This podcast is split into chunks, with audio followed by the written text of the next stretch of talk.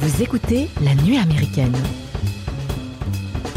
Votre podcast sur le cinéma.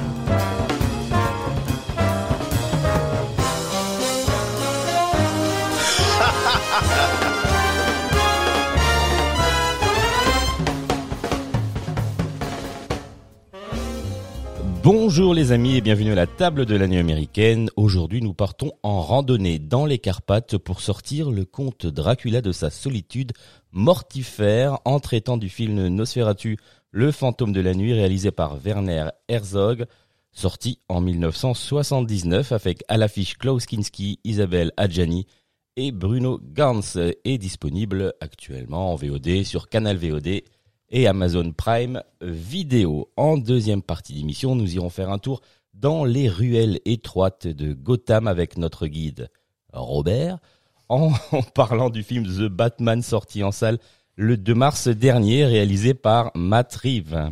Reeves, c'est ça, hein? Matt Reeves Matt Reeves. Matt Reeves, toujours du mal avec les noms américains. Ensuite, nous allons faire le voyage dans le temps le plus ennuyeux possible en traitant du film Adam à travers le temps ou Adam's Project, réalisé par Sean Levy avec Ryan Reynolds et Jennifer Gardner. Et nous terminons cet épisode par la traditionnelle rubrique des coups de cœur. Et pour rendre cet épisode le plus glamour possible, j'ai la chance d'être accompagné par les trois plus sexy des cinéphiles. J'ai nommé Éléonore, Julien et Mathieu. Bonjour à vous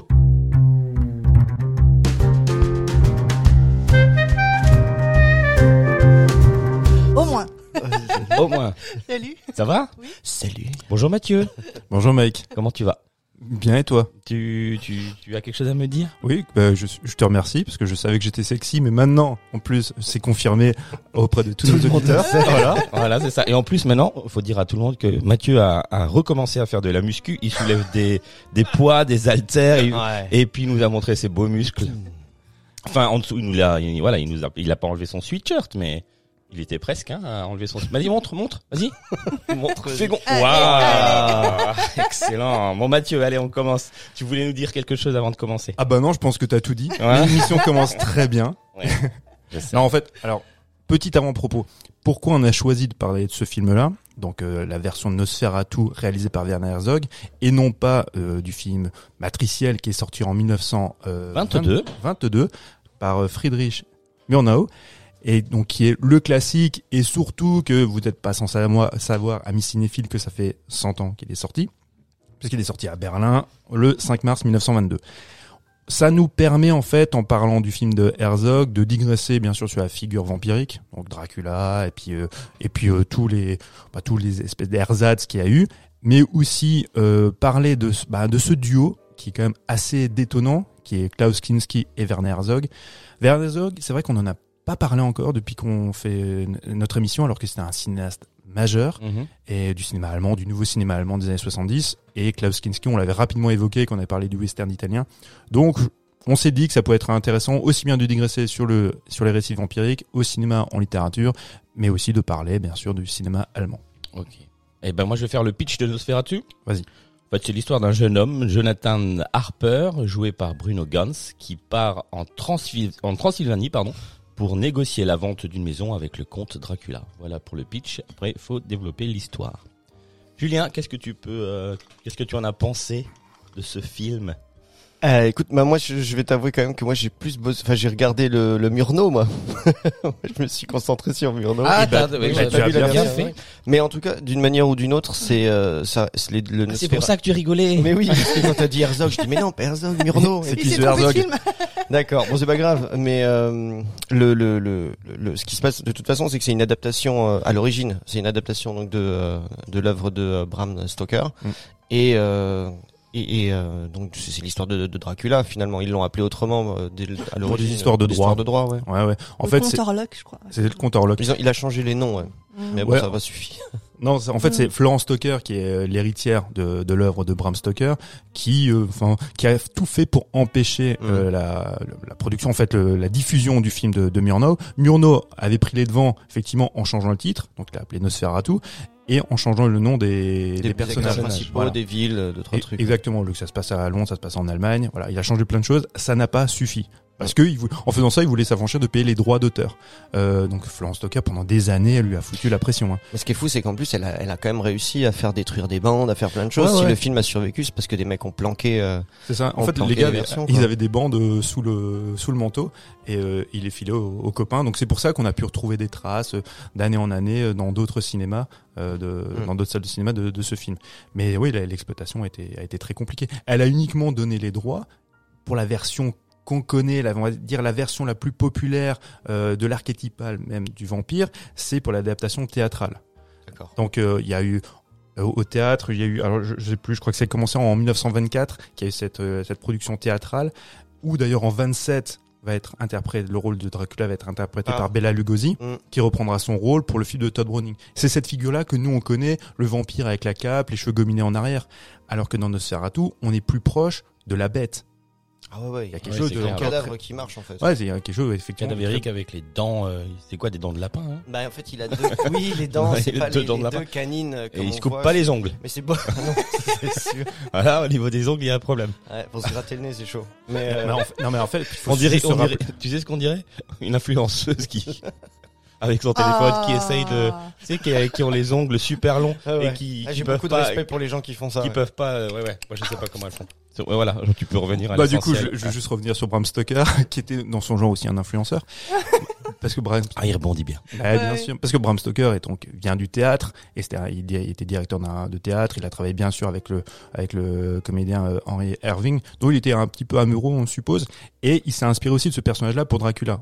On parlera sur- probablement de Vlad Tepes, mais en fait, quand quand il fait, euh, tu parlais des des, des dents Oui. de lapin. Dans le roman de Bram Stoker, effectivement, ce sont pas des canines. Il faut, il faut déjà se rendre compte que le personnage qu'on a dans le roman, c'est pas le personnage que nous on connaît. Le personnage blafard, il ressemble à une bête, mais il, est aussi, il a aussi les traits de Vlad Tepes. Mhm. Il a une grosse moustache, il a ses sourcils broussailleux qui se rejoignent par le milieu. Il y a le chien. Emmanuel Chin, exactement. C'est Tu ça. nous écoutes. Et il est pas du tout palo. Et en fait, on, on le décrit même, il est euh, parce qu'il a le visage gorgé de sang, donc il est même plutôt rougeau brun en fait. Il a une Et- grande moustache dans le roman de Bram Stoker. Bah ouais, comme Vlad Ok. Tepes en fait. En fait, c'est vraiment, euh, il, il- il a les traits de, de Vlad, de Vlad l'Empaleur. Tout à fait. Qui euh, avait un, qui- son, il a le, ch- le château est encore visitable. Hein, il existe encore. euh, il est euh, à Brasov, pas pas très loin de Brasov en Roumanie, je crois. Ouais, c'est ça. Bah, en il fait, est très beau. Je l'ai vu. euh, bah, pour les Roumains, alors bon, photo, hein. on, on digresse déjà sur le sur les vampires, mais c'est vrai que pour les, les Roumains, euh, l'association Vlad Ils étaient pas très contents. et Dracula, c'est quelque chose que, que eux n'acceptent pas parce que Vlad, c'est un personnage euh, important dans l'histoire de la Roumanie, Mm. puisqu'on voilà euh, les combats, on le sait contre les Ottomans, c'est c'est c'est un personnage euh, voilà très très important. il était pas beaucoup là-bas dans Ouais. le château apparemment. Il a pas vécu dans le château. Bah, c'est après, pas le château de Vlad. Bah, alors bon, alors rapidement, euh, Vlad, donc lui c'est Vlad III. Vlad Mhm. Tepes, il s'appelle Tepes parce que ça veut dire l'empaleur. Voilà. Son papa, Vlad II, c'est lui qu'on appelle Le dégommeur. Non, Dracul. Dra- Dracul, ça veut dire dragon. Donc dragon, c'est le diable. Lui, c'est Dracula, c'est le fils de Dracul. Et effectivement, que l'été gamin, ça va être compliqué. Je le, sais- bah, je le savais.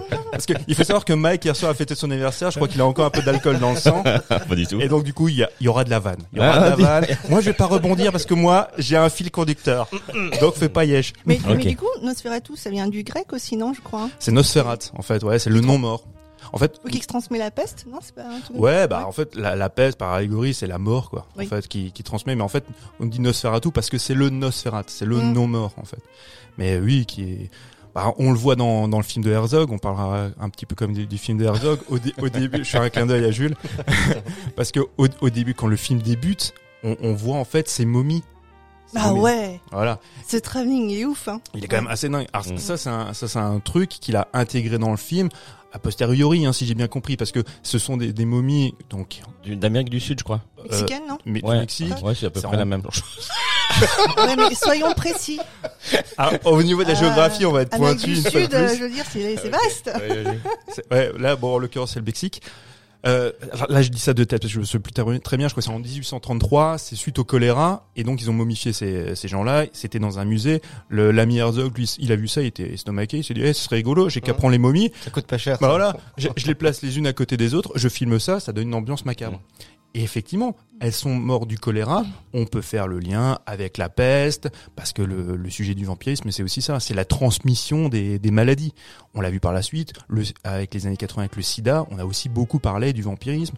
Aujourd'hui encore, ben, euh, on fait... À l'époque aussi où ça se fait, on sort de grosses épidémies. Enfin, Ouais, c'est ouais. quelque chose qui décime le monde quand Ah ça oui. arrive à chaque fois. Bah, la, la, la grosso merdo, ouais, la, la peste. La, enfin, c'est comme ça que lui, que ce soit dans le film de Murnau ou dans le film de Mm. Nosferatu, euh, dans le film de Werner, pardon, quand il débarque, il, il traîne avec lui la peste. La peste, peste elle arrive. Puis il y a toujours ces transformations, les liens avec les animaux, les Ouais, ouais.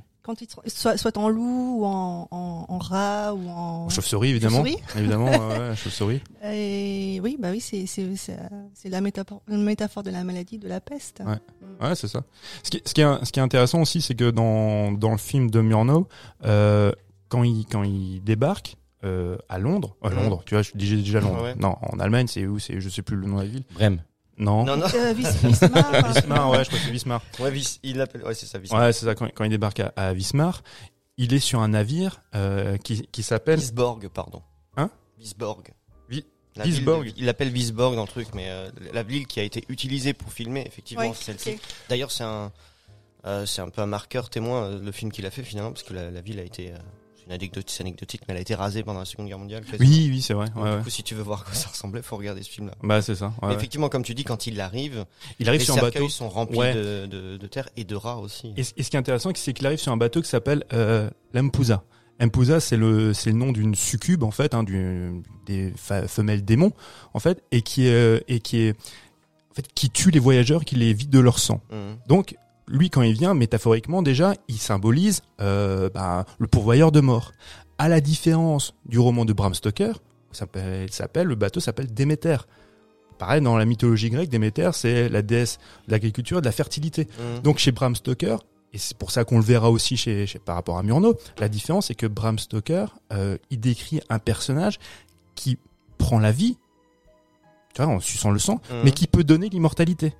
Donc il n'est pas que pourvoyeur de, de mort, De mort. il est aussi, c'est, il est pas, pas Pourvoyeur de vie. bah oui, de vie, D'espoir éter- de vie éternel. éternelle en Mmh. fait, de vie éternelle, ce qui sera aussi son malheur. Alors que chez Murnau, non, parce que à la fin du film de Murnau, à la différence de, de celui de Herzog, il n'y a pas de filiation. On, on ne transmet pas en fait la vie éternelle. Il n'y a pas de Ouais. réincarnation. Oui. Exactement. Ouais, mais chez- mais chez- ouais, tout à fait, mais il y a quand même toujours aussi, il est, il est même s'il n'est pas porteur vraiment, parce qu'effectivement, il est porteur de mort plus qu'autre chose, mais il, est- il a aussi, il est très animé par un sentiment d'amour et de et d'attirance, tu vois ce que je veux dire? Euh, Dracula, d'ailleurs, dans tout ce qui a été euh, décliné par la suite, il y a aussi un côté euh, romantique, ouais. très romantique, ouais. Ah ouais. Alors, alors que ce qui est, ce qui est marrant, c'est que la, la, la première raison pour laquelle en fait euh, Dracula veut venir à Londres, par exemple, ou là ou en Allemagne, c'est pour ça que sur, sur la partie allemande, c'est un peu plus compliqué. Mais à l'époque, quand il veut aller à Londres, euh, l'idée première, c'est pas de rencontrer Mina et de la séduire. Il n'y a pas encore cette volonté à ce moment-là. C'est qu'il veut conquérir le monde. Et à cette époque-là, quand on est vraiment au début du 19e siècle, si tu veux conquérir le monde, il faut passer par Londres ou éventuellement par Paris. Ouais. Donc c'est- pour ça, il y a plus ce sens-là en fait. euh, c'est du moins c'est pas véritablement évoqué que ce, que ce soit chez Murnau ou chez euh, ou chez Herzog. Mais il y a tout, ouais, il y a tout cet aspect euh, romantique qui est. Enfin, de toute façon, ça, le romantisme transpire dans aussi bien dans le film de Murnau que dans que dans celui d'Herzog par les représentations picturales. Je sais pas si vous voulez parler, c'est des, des tableaux. C'est de Caspar David Friedrich. Oui. Il y a la musique de Wagner. Enfin, Moi, je trouve que je le ressens quand même plus dans celui d'Herzog que dans celui de, Mar- de, de Murnau. Oui, clairement. C'est vrai. c'est vrai, tu trouves? Ouais, je trouve. Bah, Euh, après, je sais pas, c'est peut-être la manière de filmer, le fait que ce soit aussi en, je sais pas, peut-être en couleur. euh, les costumes sont un peu plus. euh, c'est quoi, c'est 19e à peu près, de, la période euh, de. Du romantisme? Euh, bah, ce que- ce qu'a voulu, euh, la période qu'a voulu euh, transmettre. euh, Oui, on est euh, quoi, Herzog. 1800, 1830, 1840, un truc comme ça. Je, je, je, je crois dans les, des années 1840. Mais le, le, le romantisme, euh, alors on le voit très sincèrement, il y a, il y a quand même un plan qui est quand même hyper évocateur dans le film de Murnau. C'est quand, alors pareil, elle s'appelle pas Mina, hein, comme ils ont changé les noms, mais moi je, Mhm. je dirais toujours souvent Mina.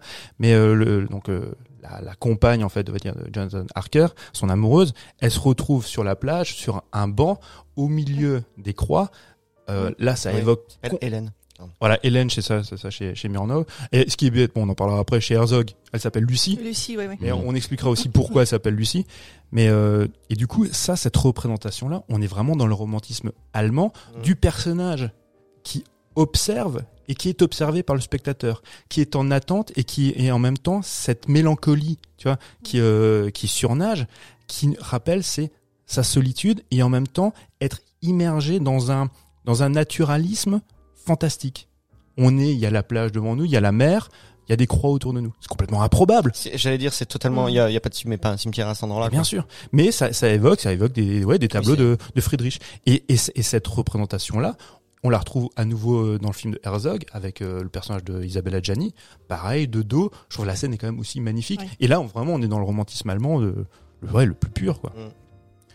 Non, mec? Non, mais je j'aime bien le romantisme. hein, ça. Mais, mais toi, t'es un grand romantique.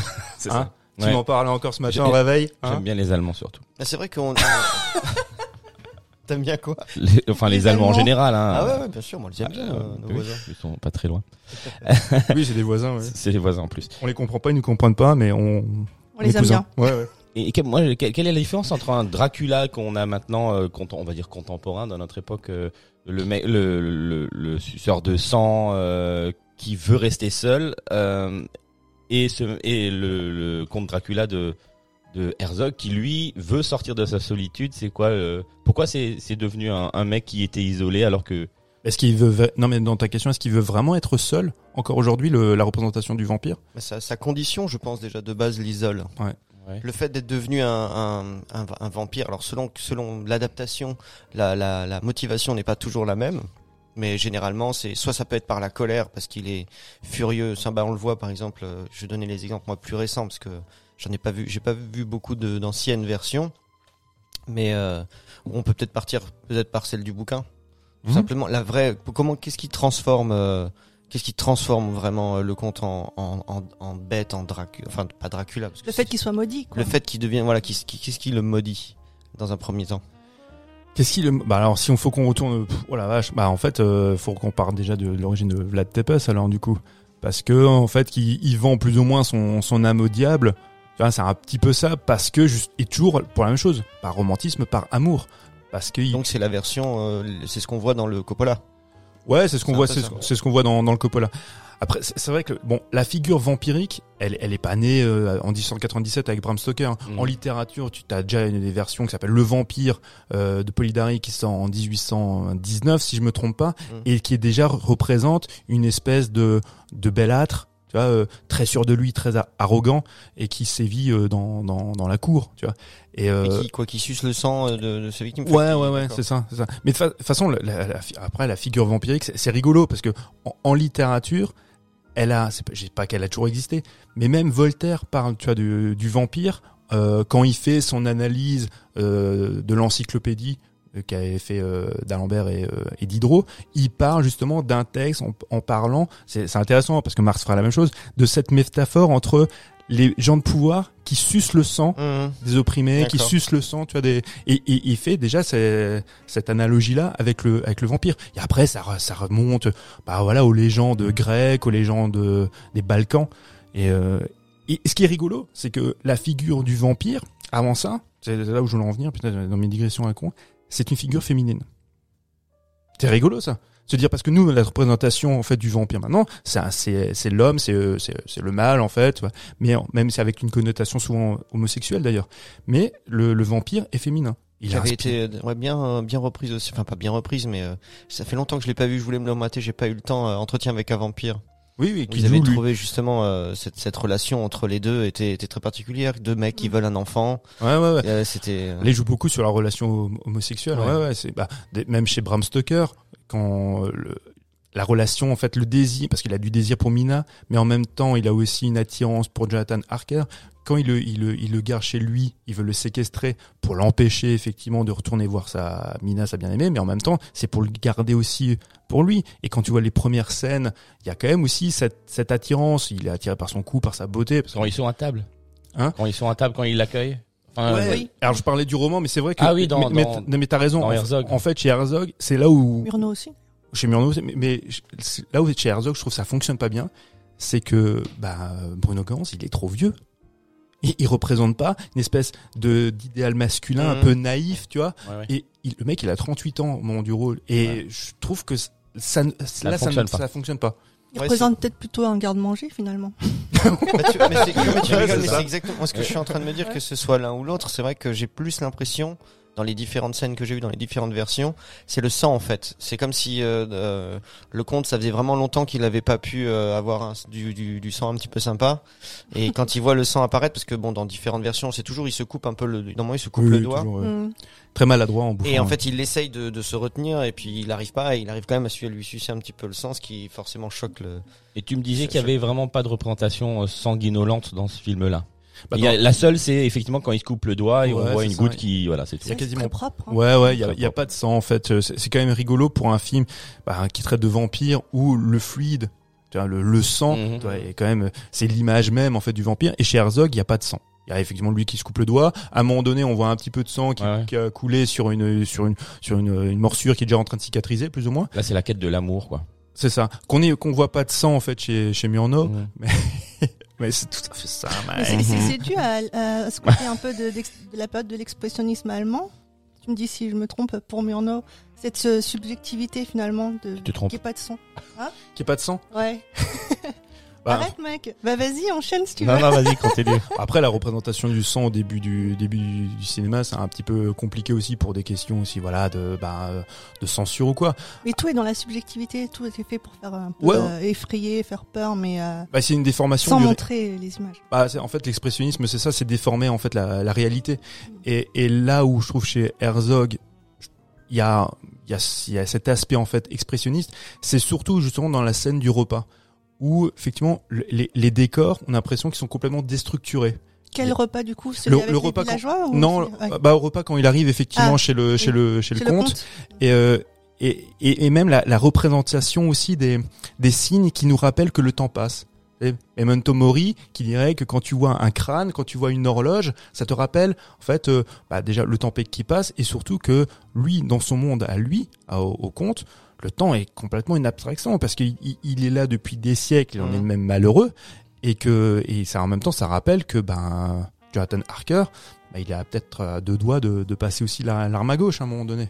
Et toute cette représentation là, et même les représentations, c'est les, les de, de Nosferatu, ces projections de, de, son- de son ombre Son sur les murs, oui, rappellent effectivement l'expressionnisme. Mhm. Je trouve qu'il y a plus de références à l'expressionnisme allemand dans le film de Herzog que dans le film de. Murnau, bizarrement. Mhm. Je, ah, parce que si on veut voir un film qui représente vraiment, C'est vrai, oui, tout à fait. Non, t'as raison. Bah, je te... Vas-y, finis ce que t'étais en non, mais un film qui représente la quintessence même de l'expressionnisme allemand, faut avoir le vrai le cabinet du Cali- Caligari, hein. mais qui est, qui est beaucoup plus sombre, je Ah oui. trouve déjà, parce que beaucoup plus torturé. Et le- le- l'expressionnisme allemand à cette époque-là, c'est vrai qu'il faut quand même le rappeler que c'est aussi beaucoup parce qu'ils ont pas une thune. Hein, Oui, oui, ils peignent vois. les décors, ils bah, font. sont- oui. ils sont- ils Les décors en de- carton. Ouais. Ah, ils sortent de la première guerre, Mm. tout est lynché, il y a plus rien du tout, il y a, ils ont pas d'argent à foutre dans le cinoche. Les mecs, Mm. euh, alors déjà ils sont complètement brisés, je pense. Tu vois, psychologiquement, tu sors de là, t'es vraiment rincé. Et en plus de ça, t'as pas de thunes. Donc du coup, euh, t'as des t'as des décors en carton pâte. On joue avec, ils sont très ingénieux. Coup, parce qu'ils trouvent bah, les, les, les justement les les ombres portées, toutes ces choses qui arrivent à te donner des sentiments. Même à un moment donné, c'est euh, ça pallie à d'autres d'autres choses qu'on pourrait, d'autres moyens qu'on aurait maintenant. Mais euh, quand tu vois une ombre qui avance, en fait, on ne voit pas le corps et son ombre, on voit juste l'ombre. Et à un moment donné, tu peux te dire que son corps n'est pas là. Mhm. Il est à un moment donné aussi, il fait des choses où il, il, il le fait disparaître euh, de- de- d'une image à l'autre. C'est, voilà, c'est, des petites, euh, des petites choses qui reviennent, qu'on utilise, qui n'ont pas les mêmes raisons d'utilisation, mais qui pourtant donnent cette, cette image. Et après, c'est leur esprit torturé à l'époque, je Ah pense. ouais. Ils font les décors en carton, ils sont complètement, on dirait presque du Tim Burton, quoi. Oui, c'est Oui. Ah bah complètement. Enfin, c'est bah. Tim Burton, j'imagine, qui oui, s'inspire c'est ça qui est plutôt beau. de- Complètement, de, ça, quoi. Mais, Mais- c'est- Mais quand tu parles effectivement de la, la peur, euh, aussi bon, c'est le lendemain de la guerre, mais l'expressionnisme allemand est né de la peur de la guerre. On est euh, quand quand il débarque, l'expressionnisme allemand, c'est vraiment 1870, euh, les- tu vois, les- la, la Mhm. guerre contre les Prussiens. Mais euh, en fait, tu, tu parlais, c'est qu'effectivement qu'ils aient pas de thunes quand ils font ce cinéma-là. Et malgré tout, comme ils sont extrêmement ingénieux, comme tu disais, c'est la, la, la production de cinéma la plus importante Mhm. plus importante qu'en France à cette période-là, fin des années 10, euh, donc au lendemain de la guerre et début des années 20. Et la plupart de ces grands talents vont partir euh, à Hollywood. Mm. Que ce soit Murnau, que ce soit, ben, il y a Carl Freud qui fera le, qui fait aussi le, qui est euh, chef opérateur pour, par exemple, pour des films comme, euh, comme euh, mince, je- j'oublie un autre film qui est sorti aussi en, en 1920, euh, Le Golem.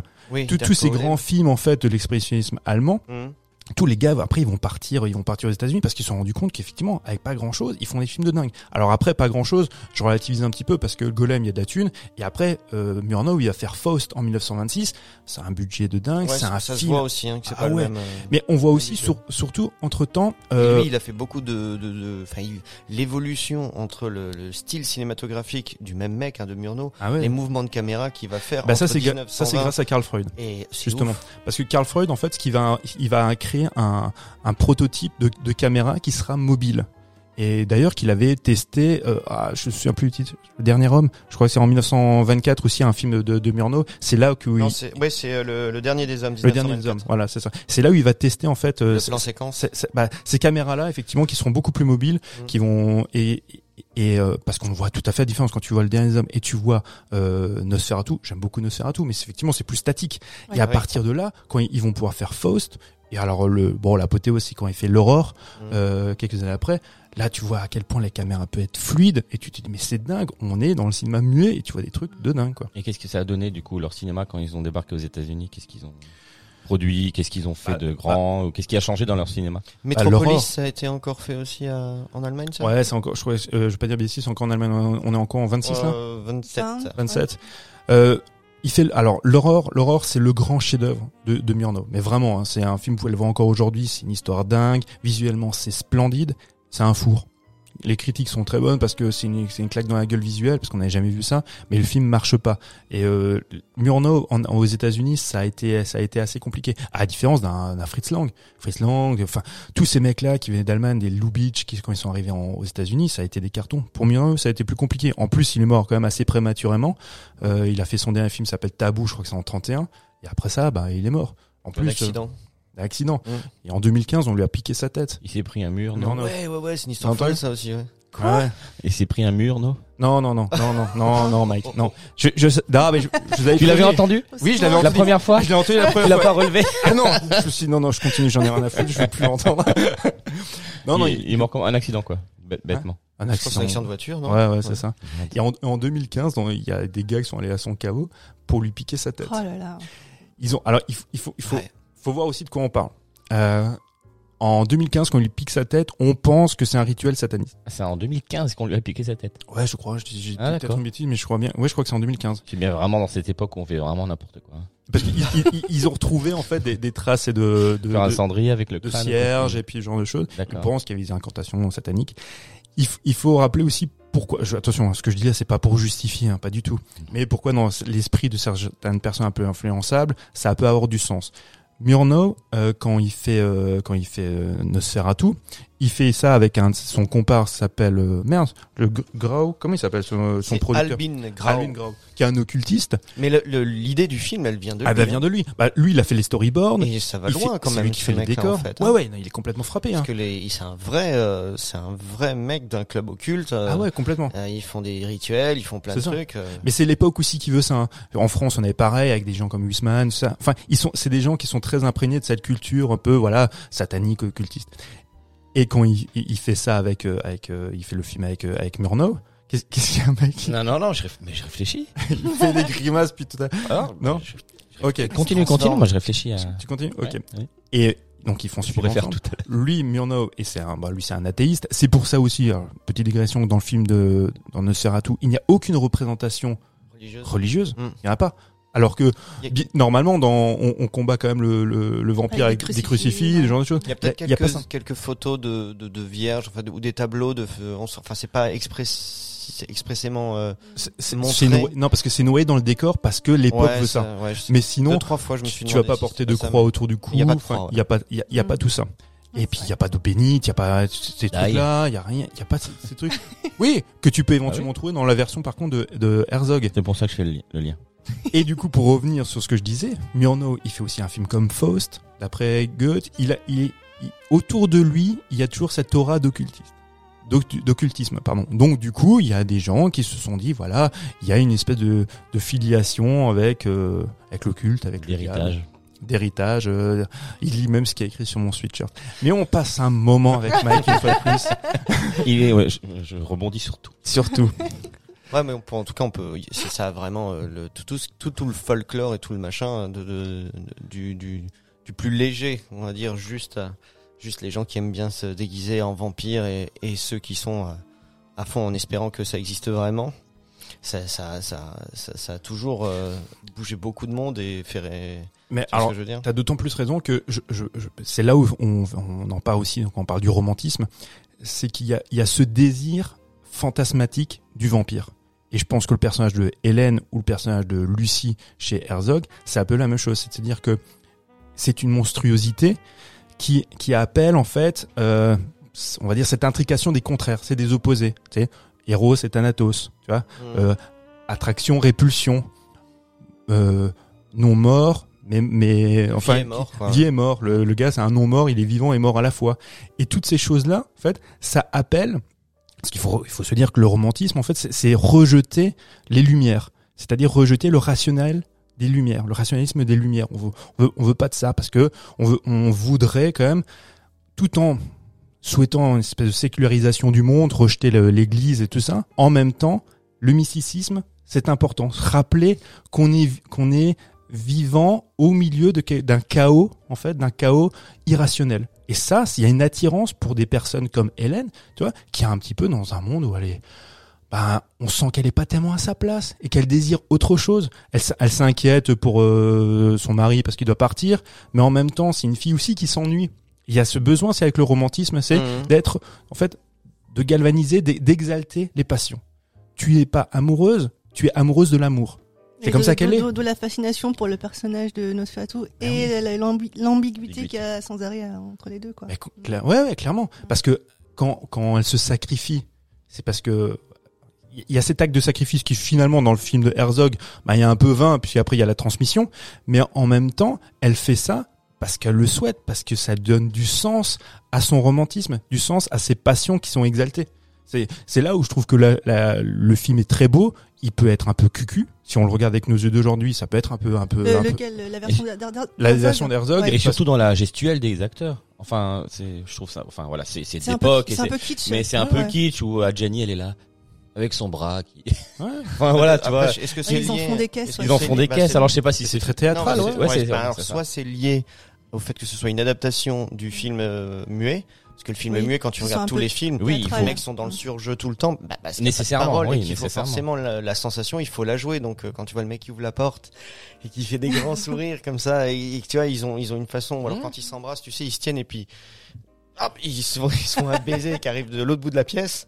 Tu te dis bon bah c'est vrai que t'as un peu le surjeu ou le, le jeu qui est génial, c'est euh, comment il s'appelle euh, Roland Topor, celui Oui, qui joue le- qui joue Renfield. Ouais, ouais, ouais. Oh, putain, Ah ouais, tout à claque, au secours. Bah, il, il est taré, donc en plus, Ouais. il, est, il est fou et possédé, le mec, donc il Ouais. faut forcément. euh, Moi, j'avais- trop du mal avec. Alors, en plus, alors je sais pas en quelle version vous l'avez vu. Moi, la première fois que j'avais vu ce film, je l'avais vu en version allemande.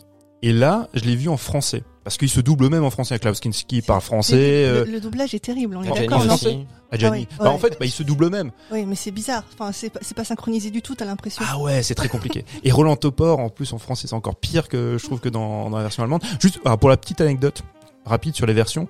Donc, il a été tourné en même temps en allemand et en anglais. La Fox, pour une histoire de distribution, leur a demandé de faire aussi une version anglaise. Donc, du coup, ils tournaient une scène en allemand et après, ils dit bon, ben, on la refait en anglais. Excellent. Et la Fox, quand ils ont vu les, ben, les deux copies, ils se sont rendus compte que la version allemande était bien meilleure qu'en version anglaise. Ils ont dit, mais la version anglaise, on peut pas l'exploiter. Donc, ils ont, ils l'ont viré. Donc, euh, Ouais. Hein, j'ai- vous avez entendu quelque chose aussi? Hum, hum, ouais, je ne sais pas. Un, Euh, un téléphone? Quelque chose? Non, non, tout va bien. Il y a quelqu'un qui parle. Bref, du coup, en version française, il Vous avez est. dit que c'était dangereux de parler de Dracula, les gars. Ouais, c'est ça. On est voilà. Mais j'entends encore quelque chose. Mike, euh, que- t'appuies sur quelque chose là. Mais non, non, j'appuie sur rien du tout. Rien du tout. Ah, les gars, c'est Bon, pas bref, drôle, hein. C'est pas grave. Ouais. lumière allumée, Oh, là, c'est clair. Spiritisme. C'est ça, on se touche les- le bout des doigts là, et puis on fait une séance. Donc bref, la version française est un peu compliquée, c'est vrai, euh, et du coup ça rajoute au côté un peu cucu dans les dans les dialogues. Et c'est là où tu te rends compte que les dialogues, bah ils sont pas forcément nécessaires dans un film comme celui-ci, parce qu'ils apportent rien de plus. tu vois, voilà. Et c'est le- Ça apporte un peu d'humanité compréhension. quand même Ah, d'humanité. euh, au personnage de hum, Nosferatu, parce qu'il il, il a cette voix un peu euh, très douce. euh, Bah, T'as raison parce qu'en fait ils sont complètement, enfin il y a quand même une opposition entre la version de Murnau Mm. et celle de Herzog par rapport à l'interprétation de Nosferatu. Mm. Déjà il y a, un, alors je, je dis que c'est un problème, c'est pas forcément un, mais Nosferatu chez Murnau euh, c'est Max Schreck. Schreck ça veut dire effroi. Donc déjà Ils mec- l'ont très peu dégui- maquillé, le gars. ah oui, apparemment. il faisait déjà très peur et en plus voilà la légende voudrait qu'il se prenait vraiment pour un vampire. Il y a même eu d'ailleurs, il y a oui, eu il y a des gens qui en ont pas, enfin, qui en ont quasiment fait, euh, ouais, mais une vraie histoire de. Bah, il y a eu un film. Alors, le, évidemment, maintenant le nom m'échappe. Ça a été produit par Nicolas Cage. Je crois qu'on est en 2000. J'avais vu ce film. C'est pas dégueu comme film. Oui, c'est c'est, euh, euh, John Malkovich qui joue le rôle de Murnau. En fait, il, il reprend le tournage du film. Et c'est Will, Willem Dafoe qui interprète, euh, qui interpréterait Ah. le, le comte Orlok. Génial. Et ce qu'il y a, c'est que Max Schreck, il fait quand même 1m90.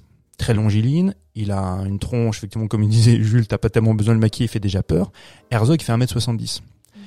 Et euh, Il a un visage assez singulier quand même. Herzog, euh, j'ai dit Herzog, hein, Klaus Kinski, Euh, oui, Kinski, oui. Kinski a un visage très singulier. Mais Oui. c'est, pas une, euh, de- de- le film dont toi tu parles. Alors, si je dis pas de bêtises, c'est l'ombre du vampire. Ouais, c'est ça, l'ombre du vampire. Alors, mais ça, c'est un film qui, qui, c'est pas une, euh, c'est pas une. Il parle un du tournage. reboot. Il parle du tournage. En fait, on Ouais. voit le film, mais le ça. tournage du film, c'est ça? Ça. Il montre en fait le, en fait c'est comme si, si tu faisais un making of, euh, tu vois, en fictionnaire un making Mhm. of, où ils prennent le parti que, bah effectivement que Est un vrai vampire. que Max Schreck est un est un vampire. Et donc Willem Dafoe, il le joue de cette manière-là. Mais euh, il y, y a plein de- d'in- d'inexactitudes hein, dans le film, hein, même. Enfin, je veux pas rentrer dans les détails. Le film est plutôt plaisant à voir. Ça, on peut trouver ça très rigolo. Willem Dafoe, il en fait des tonnes, il est assez génial. Malkovich dans le rôle de, de Murnau est pas mal aussi. Il joue aussi un petit peu, mais je trouve c'est vraiment, euh, en, c'est assez sibyllin sur le, le fait que Murnau était homosexuel. Ouais. Et euh, il en, il s'est un peu évoqué, tu vois, dans, dans le film, euh, donc produit par Nicolas Cage. En, en 2000, je crois que c'était. C'est ça. Euh, ouais, Mike? Non, non, non. Non, mais après, c'est vrai que le- Franchement. le- le- le- l'image qu'on a de, de, de Nosferatu dans le, dans le film de Murnau, il est très particulier, mais il est aussi beaucoup lié. Enfin, ça, c'est un truc. Comme on- moi, je vais parler surtout de, de celui-là, mais c'est la musique. Et c'est dans le film muet que tu vois encore plus à quel point c'est vraiment important d'avoir la bonne musique avec les scènes parce que ça change tout.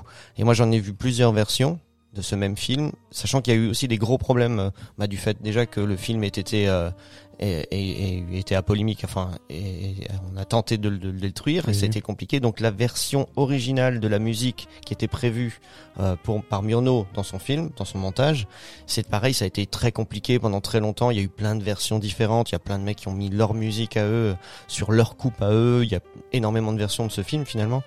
Et euh, j'avais des perceptions totalement différentes de films. J'en ai vu deux trois. J'étais là, putain, mais qu'est-ce que je regarde? Au moment où j'en suis arrivé à couper le son. hein parce Mhm. que ça me mettait désagréable et à un moment donné je supporte plus ça, ça- des fois ça n'allait pas du tout avec la, la scène et j'avais pas de tension du tout et l'inverse c'était insupportable parce que c'était le même bruit de chaises qui grincent.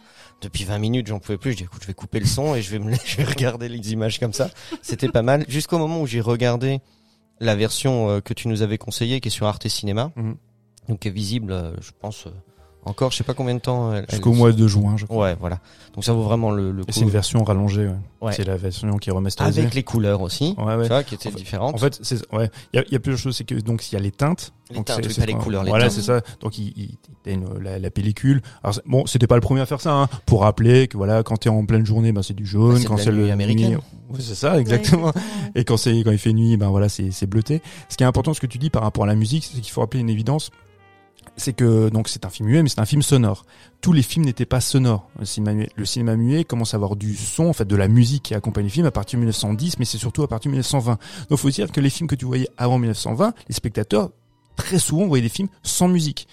Imagine un film muet sans musique. Pour, pour nous, spectateurs d'aujourd'hui. Donc Mm. déjà, il faut faire abstraction déjà des dialogues, il n'y en a pas. Et, et en plus, si tu n'as pas de musique, c'est compliqué.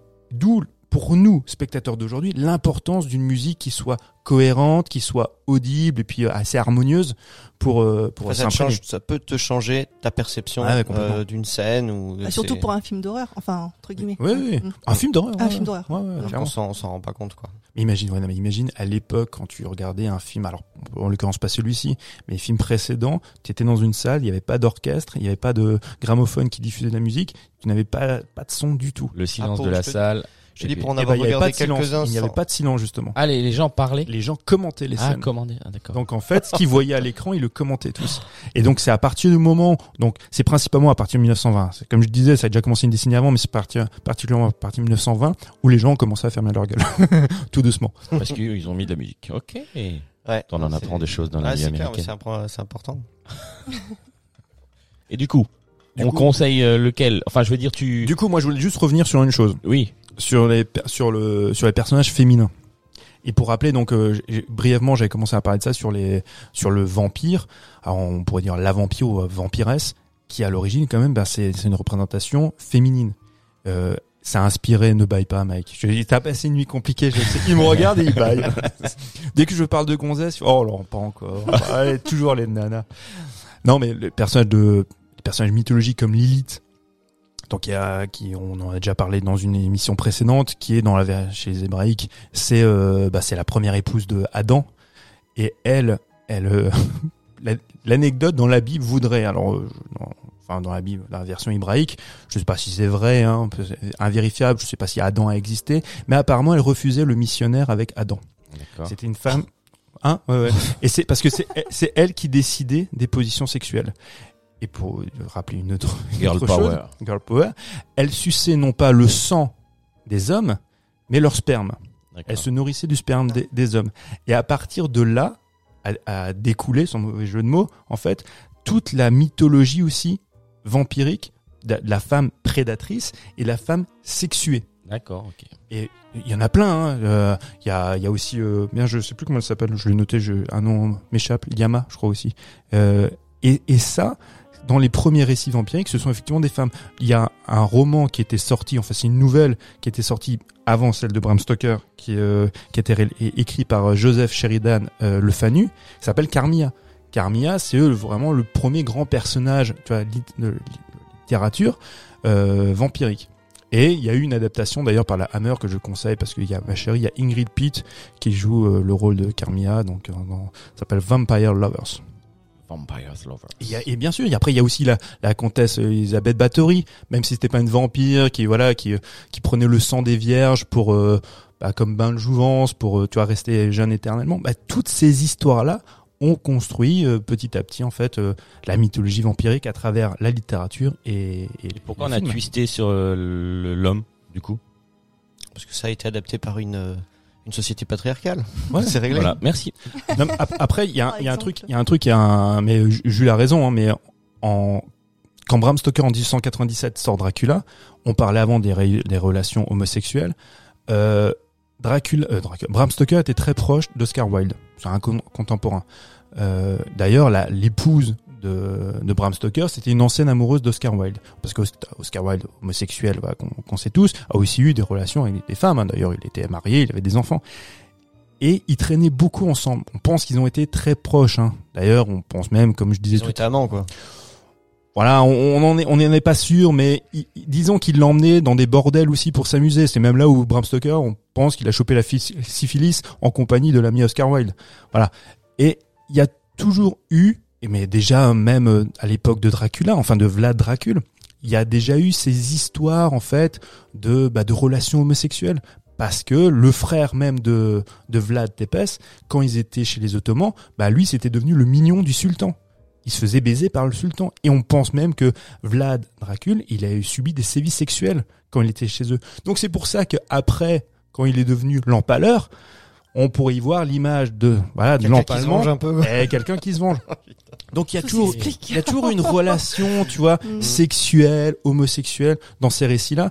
Et euh, oui, et, et le problème c'est que l'homme est un séducteur. Voilà, c'est encore le cas aujourd'hui. L'homme est un séducteur. On le sait, Mathieu. Voilà, alors que la, la femme, elle, est une prédatrice. C'est euh, C'est malheureux. Hein. mais c'est comme ça, et c'est comme ça que c'est parce que la femme Carmilla est une femme très belle qui séduit, et c'est devenu, c'est Si tu du regardes coup- dans la nature, c'est souvent le mâle qui se fait bouffer. Hein. bah ouais. mais non, mais mais ouais, ouais, mais Jules a raison. Non mais a- non, mais cette dimension justement é- érotique ou sensuelle, tu, tu vois pas vraiment ça dans ni dans le Murnau ni dans celui d'Herzog, je trouve. euh, Bah non, Herzog, si je trouve à la fin, tu sais justement quand bah quand il quand elle se, Ouais, un chouïa, oui, c'est vrai. Oui. elle- il la touche, il la Elle- caresse, ouais, elle le retient. Mm. Même si on peut y faire une lecture de sacrifice, Mm. il y a aussi tout cet aspect en fait érotique et sensuel.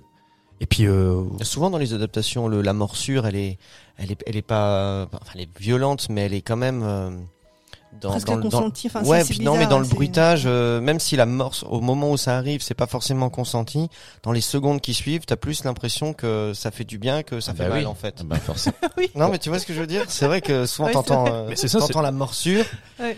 Et puis. Euh, ben, c'est la jouissance par la douleur. Ouais, c'est Ouais, c'est la lecture que moi je fais souvent de la scène là, c'est ça hein, en fait. Mais hein. oui. Mais d'ailleurs, mais on le, on le voit, hein, on l'entend aussi dans Isabelle Gianni. Elle a, elle a cette espèce de, j'allais Le ce- spasme. Ouais, ce râle en Le même râle, temps ouais. qui, Mm. c'est ce râle qui annonce la mort, mais en même temps qui jouit la jouissance par la mort. Et en Mm. gros, c'est Thanatos. Mm. On en revient toujours à ça. tu vois.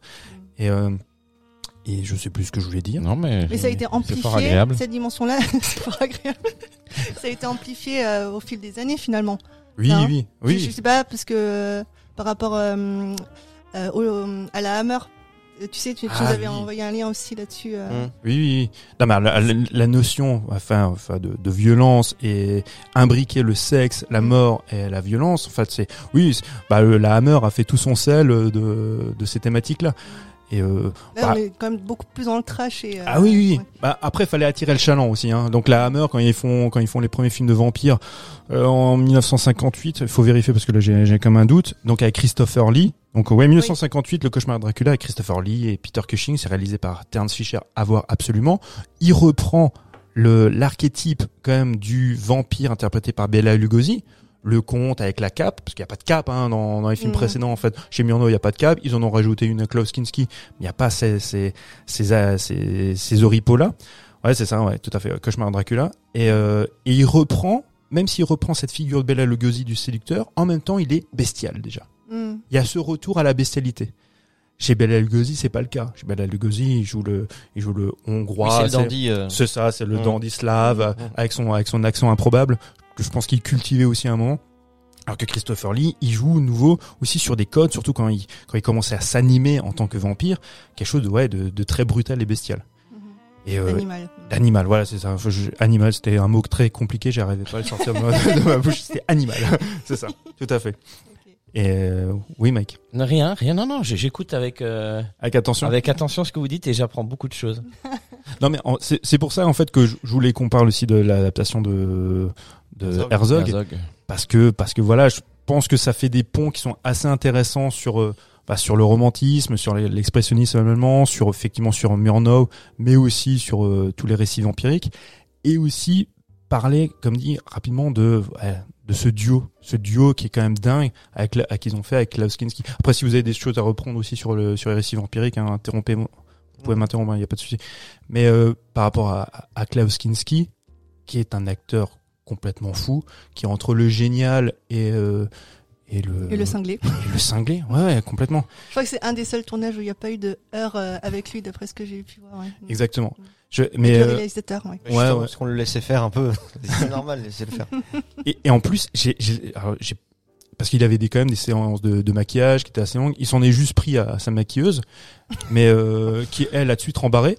Euh, mais a priori, effectivement, c'est un tournage qui s'est bien passé, à différence de Aguirre, ils avaient tourné quelques années avant. En plus, ils ont enchaîné parce que quand ils font ce film-là, ils tournent après Wojciech, donc la même année.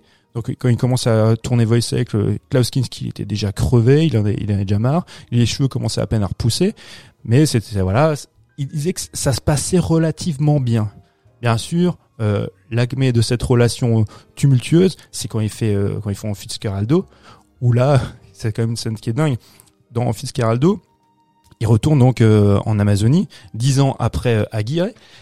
Et donc, je sais pas si vous connaissez le film, c'est le mec qui veut faire un opéra, il veut faire un opéra en plein cœur de l'Amazonie. Voilà.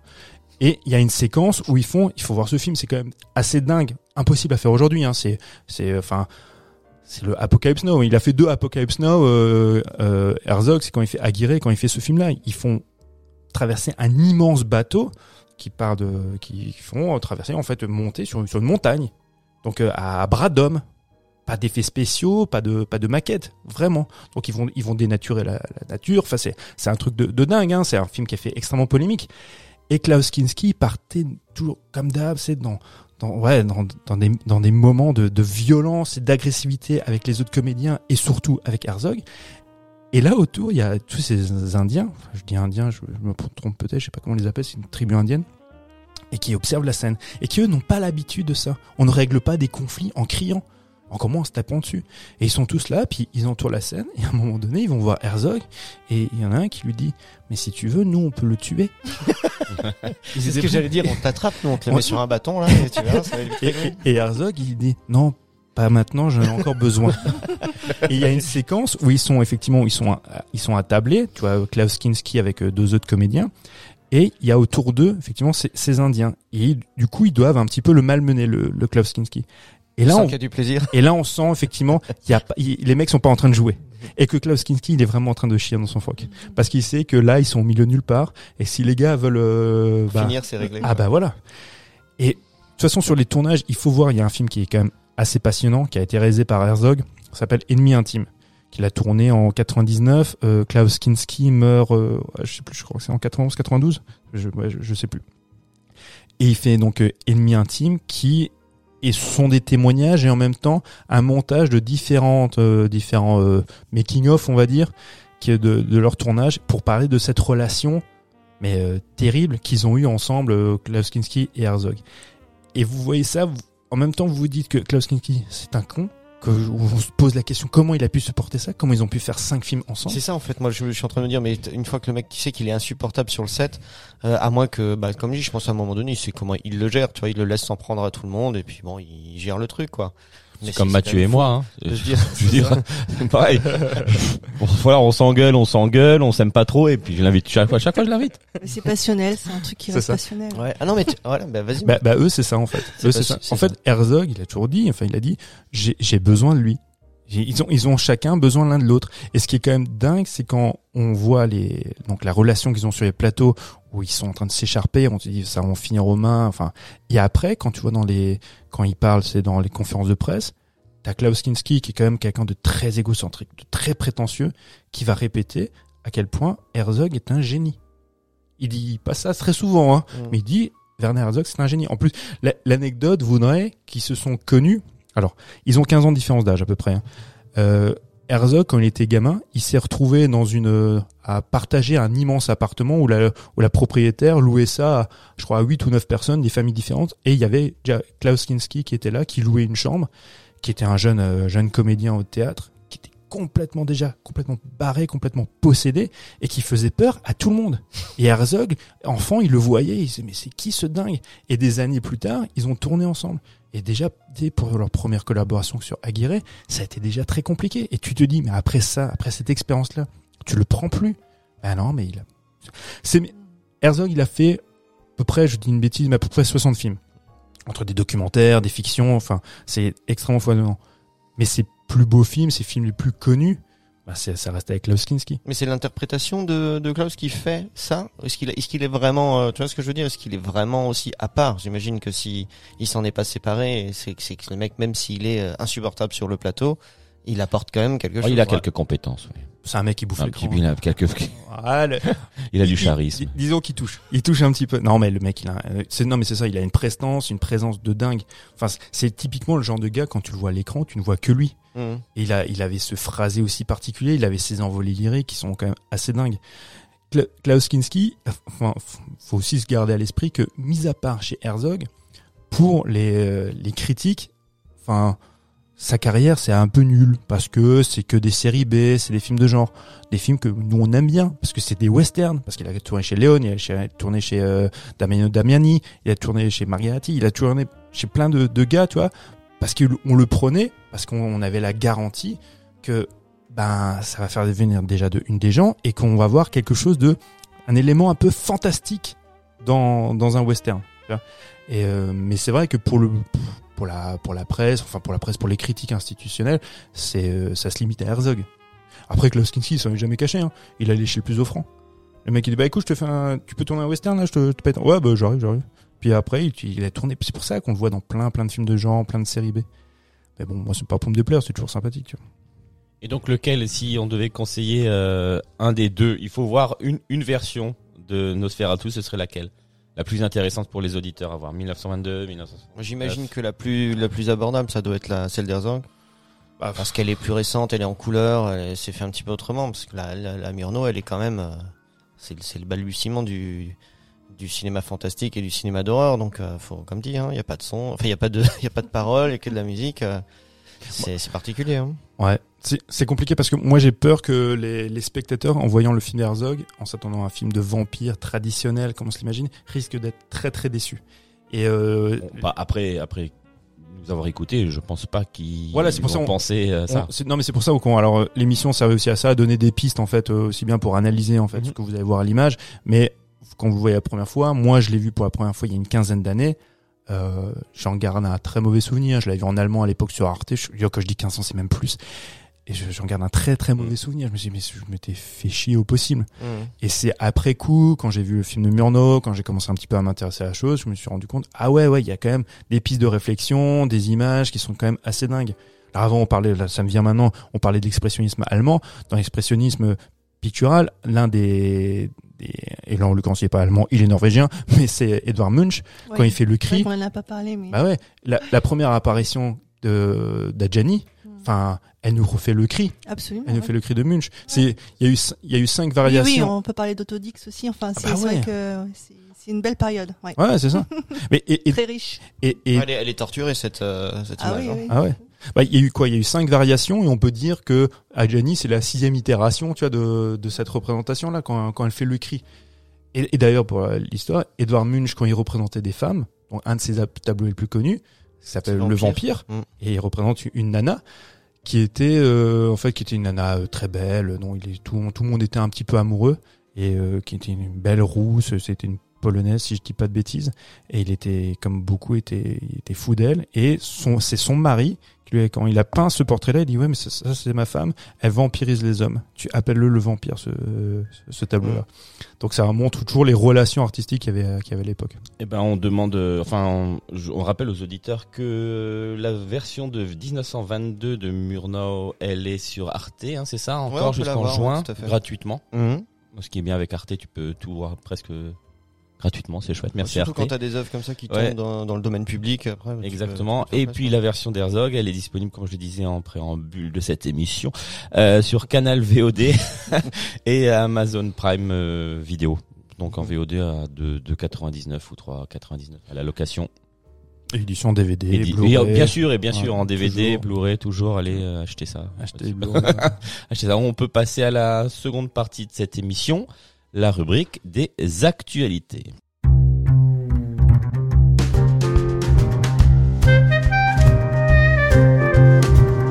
Alors, on va commencer par le film euh, The Batman.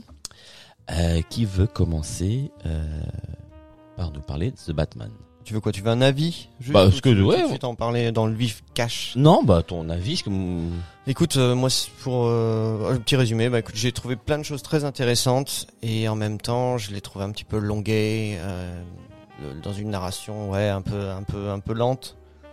Et euh, il a il a il, il prend des directions qui me plaisent sans aller au bout et c'est ce qui m'a un petit peu laissé sur ma faim.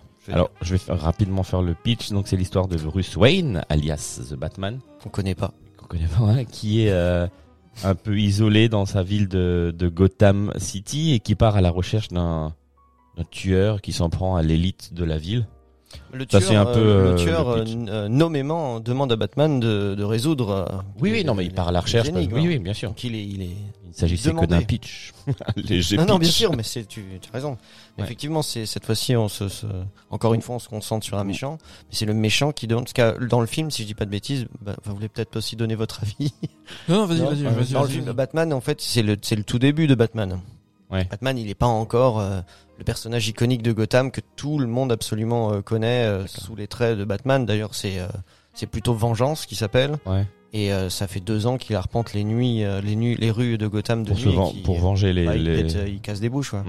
Et euh, ouais, non mais franchement, enfin moi j'ai franchement, j'ai attendu le dernier moment pour aller le voir parce que je me dis ouais Batman. Comme d'hab. Bah je préfère regarder les films en la dernière semaine pour pouvoir me rappeler. Euh, mais euh, ouais The Batman et je me dis ouais film de 3 heures, laisse tomber. C'est putain, pour ça que je faut, peux aller le voir. faut que j'y aille en forme, faut pas que je sois fatigué, faut pas que je sois fatigué etc. Et en fait au final il m'a il m'a bien plu Ouais. parce que j'ai retrouvé plein de choses que j'aimais bien. euh, ben euh, bah, il y avait cette, il y avait ce, cette noirceur, ce, ce côté un petit peu. Ça m'a rappelé un peu. De, de temps en temps, ça m'a rappelé un peu Seven, à certains, certains. Ah oui, oui, oui. Voilà, et Ouais, c'est ça qui m'a, qui m'a, qui m'a là. tenu en, en haleine dans ce film-là. Pas forcément le personnage de Batman qui se dit bon, enfin la vengeance, ça reste, au bout du film, la vengeance, ça sert à rien, c'est pas grave, on passe à autre chose. C'est pas une solution. C'est pas une solution, ouais, voilà, c'est ça. Et ça, c'est- oui, c'est c'est la, la moralité de l'histoire, c'est ça qui se rend compte que la vengeance, en fait, c'est pas la solution euh, appropriée, quoi. Mais euh, ouais, j'ai, j'ai, en fait, j'ai tenu les, les trois heures et j'étais content. Et je me suis dit, oh putain, Un marathon. C'est passé Et j'ai gagné. putain, j'ai un marathon, j'ai gagné. Et, et je suis, et je suis sorti et je me suis pas dit, oh merde, c'était, c'était, c'était à chier, quoi. Et ben non, j'ai bien aimé. Voilà. T'as passé un bon moment. J'ai passé un bon moment au cinéma en compagnie de, de, de Robert Pattinson. Mm. Voilà. Toi, toi, du coup, tu l'as pas vu, Eleanor Non, je l'ai pas vu, non, je. Ok. Moi, je, je l'ai vu. Alors, je me moquais de mec. Il a regardé au dernier moment. J'aurais dû faire ça parce que moi, j'ai regardé euh, à sa sortie. Donc, tu as dit, il est sorti le 2 mars. Bah, moi, je l'ai regardé euh, le week-end qui a suivi. Euh, C'était beaucoup trop tôt parce que je j'en ai quelques souvenirs. Le souvenir surtout que j'en ai, c'est que j'étais très emballé les 20 premières minutes. Mais vraiment, j'étais très content de ce que je voyais. Je me dis ah, je, je- en fait, je retrouve, en fait, je retrouve ce qu'on n'a pas depuis très longtemps dans le cinéma de super-héros, c'est-à-dire un peu de mise en scène et surtout un travail effectivement sur la photo qui est je le conçois très très sombre. Moi, ce que j'ai peur, c'est que demain, si je dois le voir sur ma télé, sur un DVD ou Blu-ray, j'ai- peur, tu vois, de pas euh, Mhm. parce que là, ils ont quand même euh, réduit le diaphragme au maximum pour que jouer sur la sur la lumière. Il y a des éclairages qui sont faits avec des murs de LED. Enfin, c'est c'est assez particulier. C'est souvent très joli, c'est souvent extrêmement référencé. Moi, ce qui m'a plu, effectivement, c'est ces références-là. Bah, ça tombe bien. Tout à l'heure, on parlait de l'expressionnisme allemand. Bah, là, on est vraiment là-dedans. C'est-à-dire que on reprend en fait ce qu'avait fait une certaine mesure euh, Tim Burton quand il fait son Batman Returns, c'est jouer sur l'aspect gothique, parce que Gotham, là en l'occurrence, c'est de nouveau une ville avec cette atmosphère gothique, de par son architecture qui en même temps s'imprègne dans quelque chose de moderne. Il y a cette alternance en fait Mhm. entre la modernité et le gothique qu'on n'avait pas du tout chez Christopher Nolan, où la ville de Gotham, c'était, euh, ça aurait pu être n'importe quelle ville, ça aurait pu être tourné à Toronto, à New York, machin. Ça avait, Là, c'est un personnage. Là, le- la ville est à nouveau un Mhm. personnage. Donc ça, ça m'intéresse. Euh, le travail sur effectivement sur l'expressionnisme, qui, on l'a pas parlé tout à l'heure, mais qui en fait qui est qui innerve aussi le polar noir américain. Ouais, qu'on a qu'on a Mhm. connu dans les années 30-40, Mhm. on le perçoit à nouveau là, de par son atmosphère. Des mecs comme Hitchcock qui l'utilisaient aussi euh, Bah, j'ai je- beaucoup dans, le, dans des systèmes expressionnisme. Ouais, ouais, ouais, bah oui. Avec le jeu des ombres, euh, les Tout trucs comme ça. Ouais, Ouais, Ou, même, on avait parlé quand on avait parlé d'Orson Welles. Mhm. Euh, ouais, et, et, et, et là-dedans, ça, ça innerve complètement le, le, le film. Même si le côté polar, parce que quand C'est un polar. Bah en fait, il reprend la, la, la base même, hein, c'est que Batman c'est un c'est un enquêteur. Mm. Donc on Mm. est dans un- c'est Sherlock, Sherlock et puis euh, Gordon c'est son c'est son Watson on va dire. Donc on reprend on reprend ça. Mais très rapidement le côté polar euh, de par son- son atmosphère, ses thématiques, est un peu éludé au profit d'un cinéma américain des années 70. Voilà, euh, French Connection, le film commence d'ailleurs par ça. Hein. Mm. Quand tu vois, euh, moi j'aime bien cette séquence-là. C'est pour ça les 20 premières minutes, je les aime beaucoup. C'est le, le mec qui observe en fait, et euh, Mhm. l'observateur qui euh, observe la scène qui se passe dans un appartement. Et tous ces trucs-là, toutes ces références à ce cinéma américain des années 70, qui pareil, qui a imprégné, qui complètement, qui imprègne complètement le cinéma de David Fincher, que ce soit Zodiac ou Seven. Et ben là, c'est pareil. Donc le côté référentiel, 20 minutes, ça me plaît. Sur 3 heures, ça me fatigue, surtout que bah, l'intrigue, euh, très honnêtement, Ouais, c'est, enfin, on s'en pète quoi. je, je veux dire, le, le- la problématique des 3 heures, on est une véritablement parce que l'intrigue, moi, enfin, c'est un peu cousu de fil blanc. C'est même pas que ce soit cousu de fil blanc, c'est qu'il y a pas tellement d'intérêt. On joue effectivement sur des thématiques à la Zodiac. Parce qu'on te vend, comme tu dis, dans les 20 premières minutes où tu t'imagines que ça va être euh, dur, violent, euh, sombre, tu vois, comme tu dis, ce côté Fincher euh, du premier crime, quoi, tout à fait. Mhm. Et puis Batman qui euh, qui ensuite va enquêter. Euh, au final, les, euh, les, les, comment dire, les, les questions, pas les questions, mais les, les énigmes qui sont posées par le méchant, même si la caricature, enfin le, le personnage est quand même pas trop mal euh, fait et bien, bien amené, hein, il est bien joué aussi. Euh, finalement, bon, c'est pas très attrayant, quoi. C'est, tu te creuses pas trop la tête non plus. En fait, Batman, il est juste là pour euh, pour décrypter des petites euh, des petites énigmes qui sont pas très compliquées, quoi. Ah, tu mais- vois, c'est des jeux de mots et au mais- final, bon, enfin, c'est, Il y a quand même une séquence qui est quand même terrifiante, mais t'as tout à fait, je rebondis là-dessus, c'est que donc il y a son pote Alfred, enfin le majordome Alfred, personnage qui n'est pas écrit, hein, parce qu'il faut rappeler une chose, le film dure trois heures, il y a des personnages qui n'existent pas, qui sont pas écrits. Donc Alfred lui dit il lui montre là l'énigme, il dit ah oui c'est vrai que je me souviens que moi-même j'avais étudié je sais plus quoi le- et donc il dit, bon bah Alfred il, il va se charger de tu vois de éluder en fait le, le Le mystère. message, ouais. Tout, tout d'un coup bah une demi-heure plus tard il y a Alfred qui revient ah c'est bon Michel j'ai j'ai résolu le problème. Ah oui c'est vrai t'étais là toi. Ah oui t'as résolu le... ah, donc c'est ça. Ah oui mais c'était bateau mon, mon mon petit filleul il aurait pu en faire autant. Mais on nous on arrive en trois heures à oublier l'existence de personnages qui ne sont pas écrits. Le personnage de, de Catwoman je trouve que le personnage est très bien. L'actrice est vraiment elle est vraiment top. Mais il y a un truc les gars qui ne qui à mon sens ne fonctionne pas. C'est qu'on nous impose parce que c'est dans la cosmogonie une relation amoureuse avec Batman. Dès qu'elle débarque on joue sur justement sur cette ambivalence qu'elle pourrait avoir une relation homosexuelle avec sa copine qu'elle va absolument ouais. protéger. Et donc, on joue sur ça. Je me dis, ah, c'est intéressant. Ça, on peut euh, éventuellement dire, oui, bah, ouais, c'est l'époque qui veut ça. Soit. Peu importe, je trouve c'est un peu nouveau. Mais, tout d'un coup, ils se retrouvent tous les deux. Tout ça parce que voilà, on est différents dans un monde différent, qu'on a tous les deux des traumas. Toi, moi, toi, tu es Batman. Toi, euh, la chance que tu as, c'est que malgré tes traumatismes, tu étais riche, alors que moi, non, j'étais dans la misère. Mais bon, on va quand même s'embrasser parce que, et parce que c'est comme ça, parce que les spectateurs attendent ça. Ah ouais, mais non, sauf que en arriver à, à ça en trois heures de film, tu te dis, les gars, qu'est-ce que vous avez écrit? Non mais moi, il y a un gros problème de, de, de scénario et d'écriture. Il y a des personnages qui sont pas écrits, des situations qui sont pas écrites, qui arrivent comme ça sur un. Il y a un personnage euh, à la fin, euh, la, la nana à la fin, euh, ça doit être la femme du majordome qui lui apprend que c'est trop tard quand il a explosé, enfin le colis a explosé ou je sais pas quoi. Mhm. On l'a jamais, on l'a jamais vu avant ce coup de fil là. Je, je, je sais plus. Je sais ah plus. oui, oui, oui, d'accord, oui, a un oui, moment donné oui, où il reçoit le, le- on va pas tout dire, le colis, euh, colis fiché, colis piégé. Et euh, C'était très drôle ça de nouveau. Ouais non, toi, ton, ton, ton, ton Mon âge. fichier. Ouais. Oui. Tu vois Oui, bah ouais, ouais. Colis bah. Ceux qui ont la, ceux qui ont la ref. Voilà. Oh là là. Bon tu bref. plus. Et c'est c'est c'est un personnage, je me rappelle pas l'avoir vu en trois heures, et c'est elle qui décroche le téléphone. Oui, oui, il faut il faut l'arrêter, etc. Enfin, faut faut Faire chose, ouais, faut faire quelque chose. Mm. Ah, bah, mec, c'est trop tard, ça a déjà explosé quoi. Non mais euh, ouais. Oui, en pl- en plus il par un montage alterné qui est ouais, Ouais. maintenant je me souviens qui est qui est vraiment mal mal foutu, qui est aussi pareil qui est mal amené, tu te dis mais attends mais il y avait pas moyen d'empêcher ça? C'est c'est c'est Hein? oui, ouais, c'est clair. Non mais maintenant que j'y pense, je me dis mais il est- enfin ça c'est pareil, oui, ça arrive comme un cheveu sur la soupe, il aurait très bien pu en- empêcher en fait euh, ce- cette chose là que le truc ouais ouais. Non mais maintenant ça, ça commence à me revenir. C'est nul ce film, j'ai pas aimé. Non non, si, si, t'as dit que t'avais vachement aimé au début. Au début, oui, bon, on peut Non, changer c'est- d'avis. Tu vois, c'est vrai que quand tu, c'est c'est important tu vois tout ça parce que tu, ça te laisse euh, un sentiment un peu mitigé en fait. On peut pas dire le contraire. Tu vois, c'est qu'il y a des choses qui te plaisent pour tout le monde, je pense. Enfin, pas pour tout le monde. Il y a des gens qui ont pas du tout aimé, Mais mais peut-être. moi il y a des choses qui me plaisent Non, il y a des choses qui sont intéressantes. Y il y a des idées. Alors après, bon, ils ont prévu quand même d'en faire d'autres. Euh, Oui parce que ça marche, ouais, ouais, ça marche bien. À un moment donné, je me suis dit, c'est vrai qu'ils se, ils se perdent dans plein d'intrigues différentes. Tu vois ce que je veux dire? Alors, t'as le côté, comme tu disais, French Connection, les mafieux, la drogue, euh, qu'on voit pas trop d'ailleurs. Hein. À un moment donné, on en parle sans jamais vraiment voir J'ai dit French Connection? T'as parlé un peu Oui. à la French Connection, mais tu parlais. je, je voulais dire de conversation secrète. C'est aussi avec. Gene Hackman, c'est pour ça de Coppola. Pardon. Bah le, le, le, le- ça c'était pour la prise de vue plutôt. Oui, au départ, oui, oui. Non mais là il y a l'ambiance, euh, je te dis de, de, de mafia, de, de Ouais. drogue, de trucs. Alors c'est pas, c'est c'est juste parce que c'est une mafia qui, qui qui vend de la drogue. En fait c'est plus ou moins ça. Mais c'est des trucs qu'on a on a comment dire moi j'ai j'ai j'ai vu beaucoup aussi de ça euh, comme tout le monde je pense dans le dans le Batman de Nolan finalement qui lui comme tu disais alors c'était moins gothique mais il se voulait aussi beaucoup plus ancré dans une certaine réalité en se si on se démarque de ce qui était fait avant par Burton par exemple tu vois et euh, où, où tu euh, où du coup on essaye de donner euh, un sens réel, une, une, une, une existence réelle à, aux équipements par exemple de Batman. Comment est-ce qu'il peut faire ce qu'il fait? Donc on essaye d'aller vers de l'équipement edgy, enfin de l'équipement de pointe, et ça explique voilà pourquoi il a une Batmobile et que Batman il peut être sans pouvoir et pourtant euh, être capable de faire toutes ces choses là. Pourquoi il a comment il arrive à voler? Bon ben on va l'expliquer ça par de la technologie. Tu vois, ce qu'on s'embête moins à faire maintenant, c'est qu'on est venu à quelque chose de plus euh, brutal, plus organique comme la bagnole. Tu vois, qui ça c'est un truc que je trouve très réussi.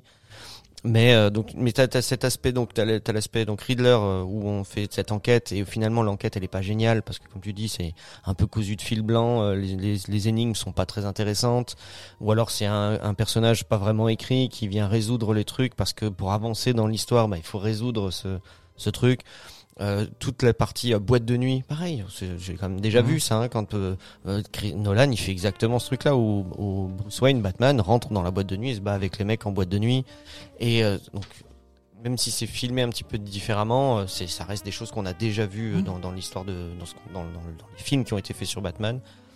Euh, la- le dernier tiers, moi je sais pas vous, mais alors moi je l'ai mis à part comme dit deux trois moments où la photo elle est vraiment sympa.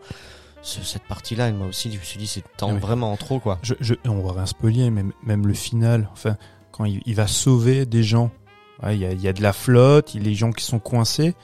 Enfin, ils ont même pas besoin de lui pour s'en sortir. Le, le mec, il enlève, je sais pas, il enlève une barre de fer, fait, c'est bon, vous pouvez sortir. Ah mais ça va, on, on se débrouille. On se débrouillait bien sans toi. On, y arrivait très bien. Tu vois, bon, ça c'est pareil, c'est pour voilà figurer le- symbolique plus qu'autre chose. quoi. Oui, oui, mais c'est c'est un peu ridicule. Ce que j'aime bien, c'est que le personnage de Batman, il est et ça fait longtemps en fait que j'ai pas vu un. En fait, mon problème avec les films de super-héros, c'est que je n'ai pas peur pour eux. Je ne crains pas pour leur vie. Jamais.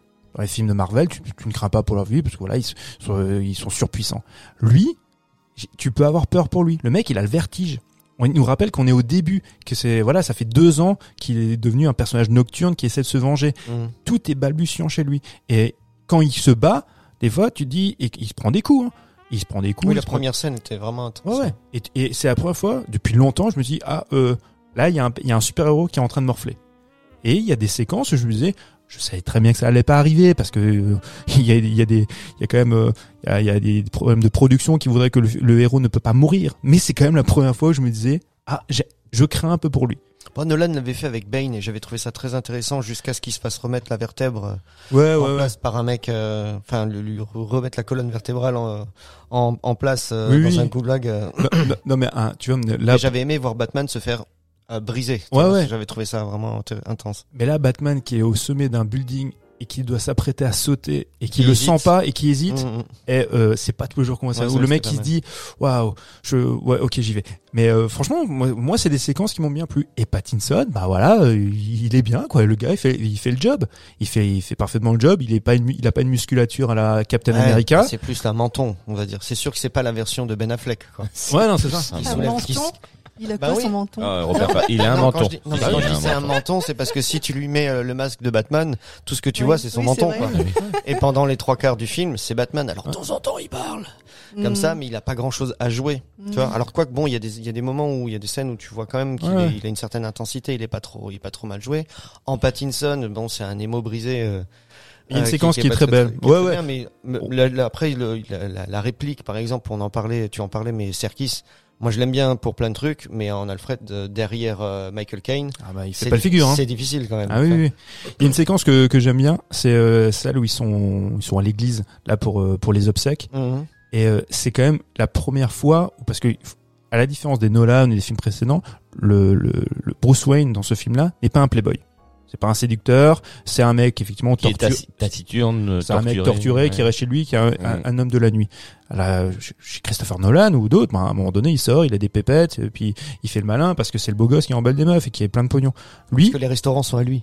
c'est ça. Alors Ajouter mode de table. Ouais, c'est ça. Alors que là, pas du tout. La première fois où, en fait, où il s'intègre dans, ben, dans la société, pour voir les, les autres gens, c'est uniquement à des obsèques. Pour te dire à quel point on en est, tu vois, c'est que le mec, à quel point il est torturé. Et la séquence euh, euh, à l'église, séquence de terrorisme, on va dire, bah, je la trouve plutôt pas mal. Je trouve qu'il y a, Ok. il y a vraiment de la tension et elle est assez impressionnante. Il y a quelques séquences qui sont véritablement impressionnantes. La séquence, bon, je pense que vous l'avez tous en tête, le, le course poursuite avec la bagnole. Ça là, c'est- Ah. je pense que c'est. Elle est assez dingue. Elle est dingue, aussi. Ouais. Elle est assez dingue. Et puis le, le final, alors bon ça c'était dans, là je spoil rien parce que c'était dans, dans la bande annonce où t'as ce, où lui il marche et donc euh, dans un angle inversé où il marche et il se rend Vers la voiture. il- vers la voiture il y a où il y a l'homme pingouin et derrière lui ça brûle au ralenti. Ouais, visuellement ça claque. Ça c'est des séquences qui sont assez chouettes. Ah. Mais sur trois heures. euh, Bah, justement, j'ai pe- j'ai pensé beaucoup à toi aussi euh, en écoutant, en entendant la, la BO et la musique de ce film. Euh, surtout très récemment, quand j'ai vu que l'ancien l'ancien bonhomme qui a fait la musique pour pour le Batman, donc de, de Nolan, euh, a été oscarisé. Je pensais à toi. Ah merde. Tu dois être, enfin, t'en- t'en fous peut-être un peu, mais tu dois être content. de- de- et puis je suis, dé- je suis navré. J'ai- j'ai- Hans, Zimmer. ah Hans Zimmer. Oui oui oui. Ton ami, Oui oui. Non mais alors, artiste. Ouais, ouais, ouais. mais, mais, mais ça conforte ce que je pense des Oscars. Mais, oui, Mais mais- juste pour revenir, parce que j'ai j'ai vu euh, Ah, tu parles de la musique du film là de Batman, ouais, ouais, Oui. qui est très qui est très importante en fait. C'est que- Ouais. que, ça rejoint ce qu'on disait aussi tout à l'heure, tu vois. Et, Et, tu euh, trouves pas qu'elle ressemble à fond à musique de Howard Shore dans Seven aussi? Bah il y a, y, a, y a pas mal de choses qui. Oui, alors il y a, il y a, bah, il y a forcément. Il y a ce truc-là, mais le gars qui a fait la, la, la musique, moi je parle aussi euh, beaucoup. Ce qui va mar- moi ce qui m'a marqué, c'est ces deux notes qu'on a Mhm. justement à l'arrivée du, du Batman, tu vois. Et euh, à un moment donné, ça m'a presque gêné parce que j'avais Mhm. tout le temps l'impression d'entendre la marche impériale, tu sais. Oui, oui, Et oui, je me suis dit putain, Ça t'a irrité. Ouais, tout à fait. Au début, ça m'a irrité, et puis après, bon, je me suis dit, mais euh, c'est- assez fort. En tout cas, ça fonctionne, il Ouais. y a pas de souci. Mais euh, le, le travail de la musique a été fait parce qu'il y a aussi, à la fin du film, je me suis dit, bon, bah c'est euh, c'est Bruce Wayne, euh, Kurt Cobain. Ah oui, Tu vois, complètement. et je me suis, je me suis dit ça. Et euh, alors, bon, moi, je suis pas un grand fan de, de Nirvana, je connais pas très très Moi, bien. là. un, j'étais un, j'étais un fan hardcore. Mais du coup, donc, t'as as entendu les, les morceaux de Ah oui. Nirvana qui sont. Bah, ça commence avec Somewhere in the Way. Enfin, j'ai- Mm. j'avais les poils, moi, hein, sans déconner. Parce qu'apparemment donc euh, le, le le le mec qui s'est occupé de la musique euh, qui s'appelle Michael Giacchino Giacchino pardon euh, il il a il a travaillé ça très en amont donc du coup on, on- de la production quoi donc tu te rends compte que effectivement la musique elle avait une place importante et le le, le justement de la chanson que tu dont tu parlais à l'instant euh, le Something in the Way Mm. les accords qui sont utilisés les deux notes qui sont utilisées euh, c'est il y a le même écart euh, en termes de, de mesure, si tu veux, un- voilà, que que les deux notes qui sont utilisées là. Et euh, ça s'appelle la tierce descendante. Alors je vais pas rentrer dans l'explication parce que je suis incapable de l'expliquer tout seul correctement, même si j'aime bien la musique.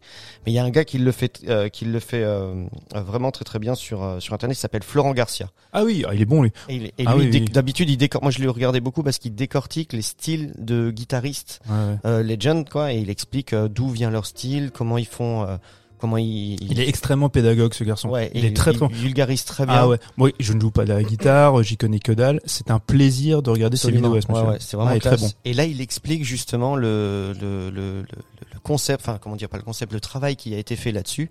Et en fait, ces deux notes, donc pourquoi elles nous rappellent énormément la marche impériale? Bah Parce que c'est le même système de tierces descendantes Mhm. qui donne ce, ce côté, bah, justement, impérial, lourd, comme ça, tu vois, qui est limite un peu effrayant et qui, même tout ça découle de la cinquième de Beethoven.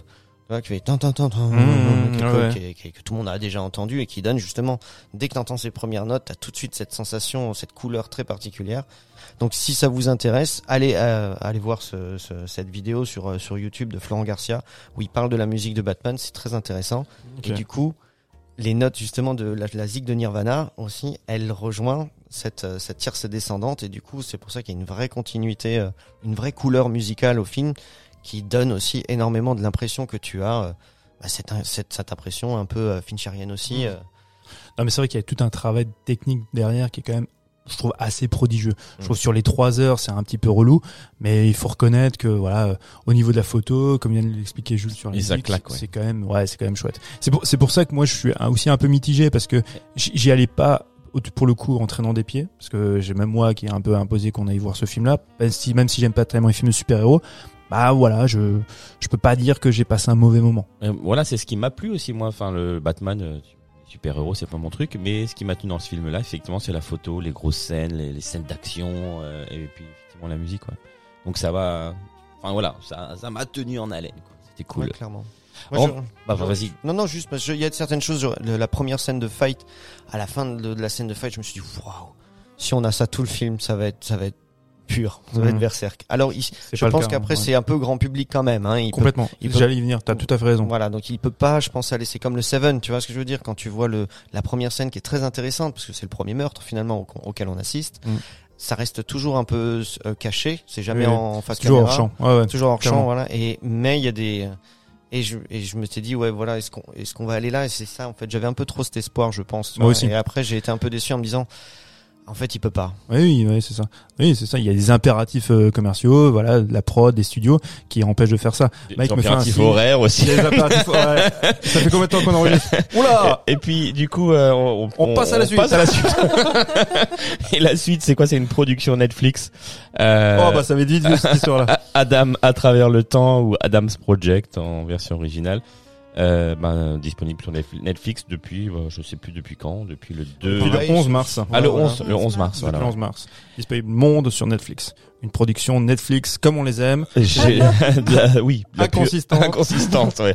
Franchement, euh, avec euh, voilà, il y a le Ryan Reynolds avec ses petites blagues à la con là, euh, il tout s'y pète. Euh, finalement, c'est c'est un film pour pour lui. Oui, c'est un film pour lui, ouais. Ah ouais, c'est un véhicule pour un. Alors, c'est le. Ryan Reynolds Universe. Les, les deux Non, mais personnages ça. principaux c'est. Ryan Reynolds Et lui. et son Et- bah, c'est ça et son ersatz C'est petit ça, ouais, ça. Euh, bon, alors moi, il y a des trucs qui m'ont. me Attends, fait- juste avant de commencer, je vais faire le pitch comme ça. Non, non, pitch, le, pitch. le petit pitch, le, le pitch, le pitch. Bah oui, ça va faire. euh, donc pitch dans ta poche, vas-y. Donc c'est l'histoire euh, d'Adam Reed, hein, c'est un pilote de chasse qui voyage euh, à travers le temps pour sauver le futur euh, et qui tombe nez à nez, euh, enfin parce qu'il se trompe de date. il, euh, enfin il se trompe pas de date, mais bon voilà. Et euh, devant, euh, il tombe nez à nez devant lui-même à 12 ans quoi. Et ils font équipe pour euh, sauver le futur.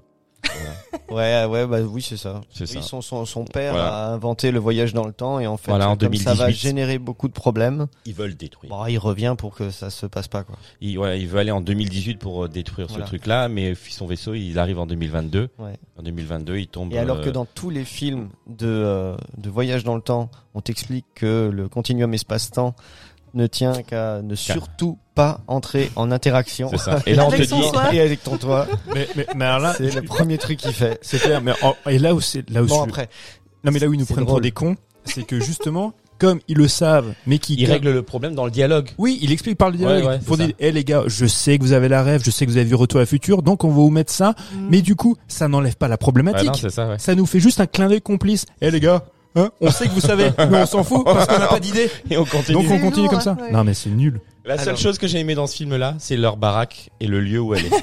Dans la Ah forêt, là. ça, c'est Ah, Ah, ça, c'est, mais mais- bien ouais, sûr. mais ça n'a- ça n'arrive jamais. Personne Bah n'a une oui, maison bah oui, comme les, ça. bien sûr, les maisons d'architectes euh, au, cœur En de, plein, au cœur de la forêt. au cœur de la forêt, tout le monde. Et tout le euh, monde, y a pas de problème. Voilà, ça. Ah, moi, j'ai, j'ai trouvé ça sympa. J'ai fait, Ah oui. putain, moi, je me verrais bien habiter là. Bon, le soir, je fermerai tout à double tour. Ah ouais. Parce bon, que il j'ai faut peur te qu'on- goudronner 30 km de route pour que Parce tu que j'ai puisses peur qu'on retrouver vienne me situation. trucider euh, en pleine nuit, euh, alors Ouais. qu'il y a personne dans la forêt, mais dans oui, mon avec tout le mur du imagination. salon qui est vitré. C'est C'est ça, c'est ouais. pas anxiogène du tout, bien sûr. Donc, du coup, ouais, c'est la seule chose que j'ai, que j'ai apprécié. Et le petit, je- Tête à claque. Alors, ouais, mais je le trouve le- mignon quand même. Je sais bien Ouais. qu'on est un peu à charge toujours euh, sur notre ami euh, Ryan Reynolds et ses films, mais euh, moi, je- moi, son humour fonctionne toujours. Ses vannes à la Mm. con, elles fonctionnent.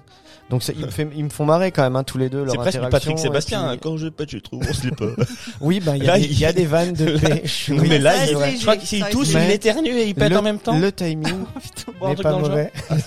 Donc, ça fonctionne. sur un plan.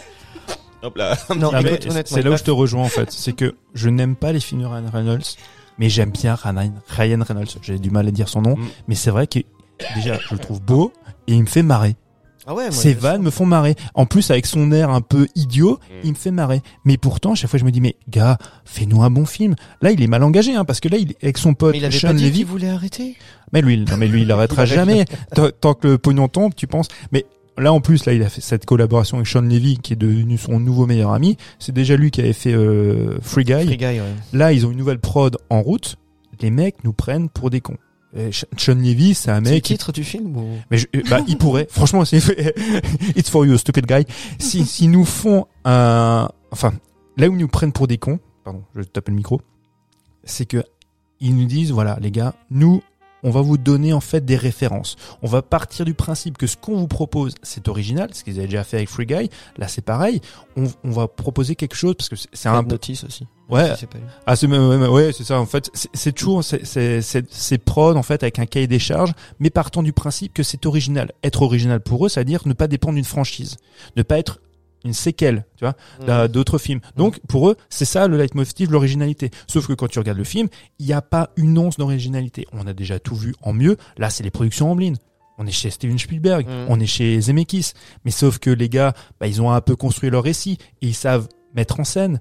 Là, alors on n'a pas de mise en scène, on a une écriture, on vient d'expliquer, c'est le niveau zéro de l'écriture, comme dit Ro- Roland Barthes. Mhm. Il n'y a pas d'écriture parce que c'est normal, parce que les mecs, ils s'en foutent. Ils ont dit, ils se sont dit, comme dans les films de super-héros à la Marvel, on n'a pas besoin, on pallie le manque d'écriture par de la référence et par du clin d'œil, et le spectateur fera le reste dans sa petite tête. Ouais, c'est pauvre. Ouais. Ah oui, non, mais c'est très très pauvre. Et là, ouais, c'est les. Tu l'as pas vu non plus? Si, si, je l'ai vu. Ah, tu l'as vu Ouais, j'ai vu. c'est pauvre, mais euh...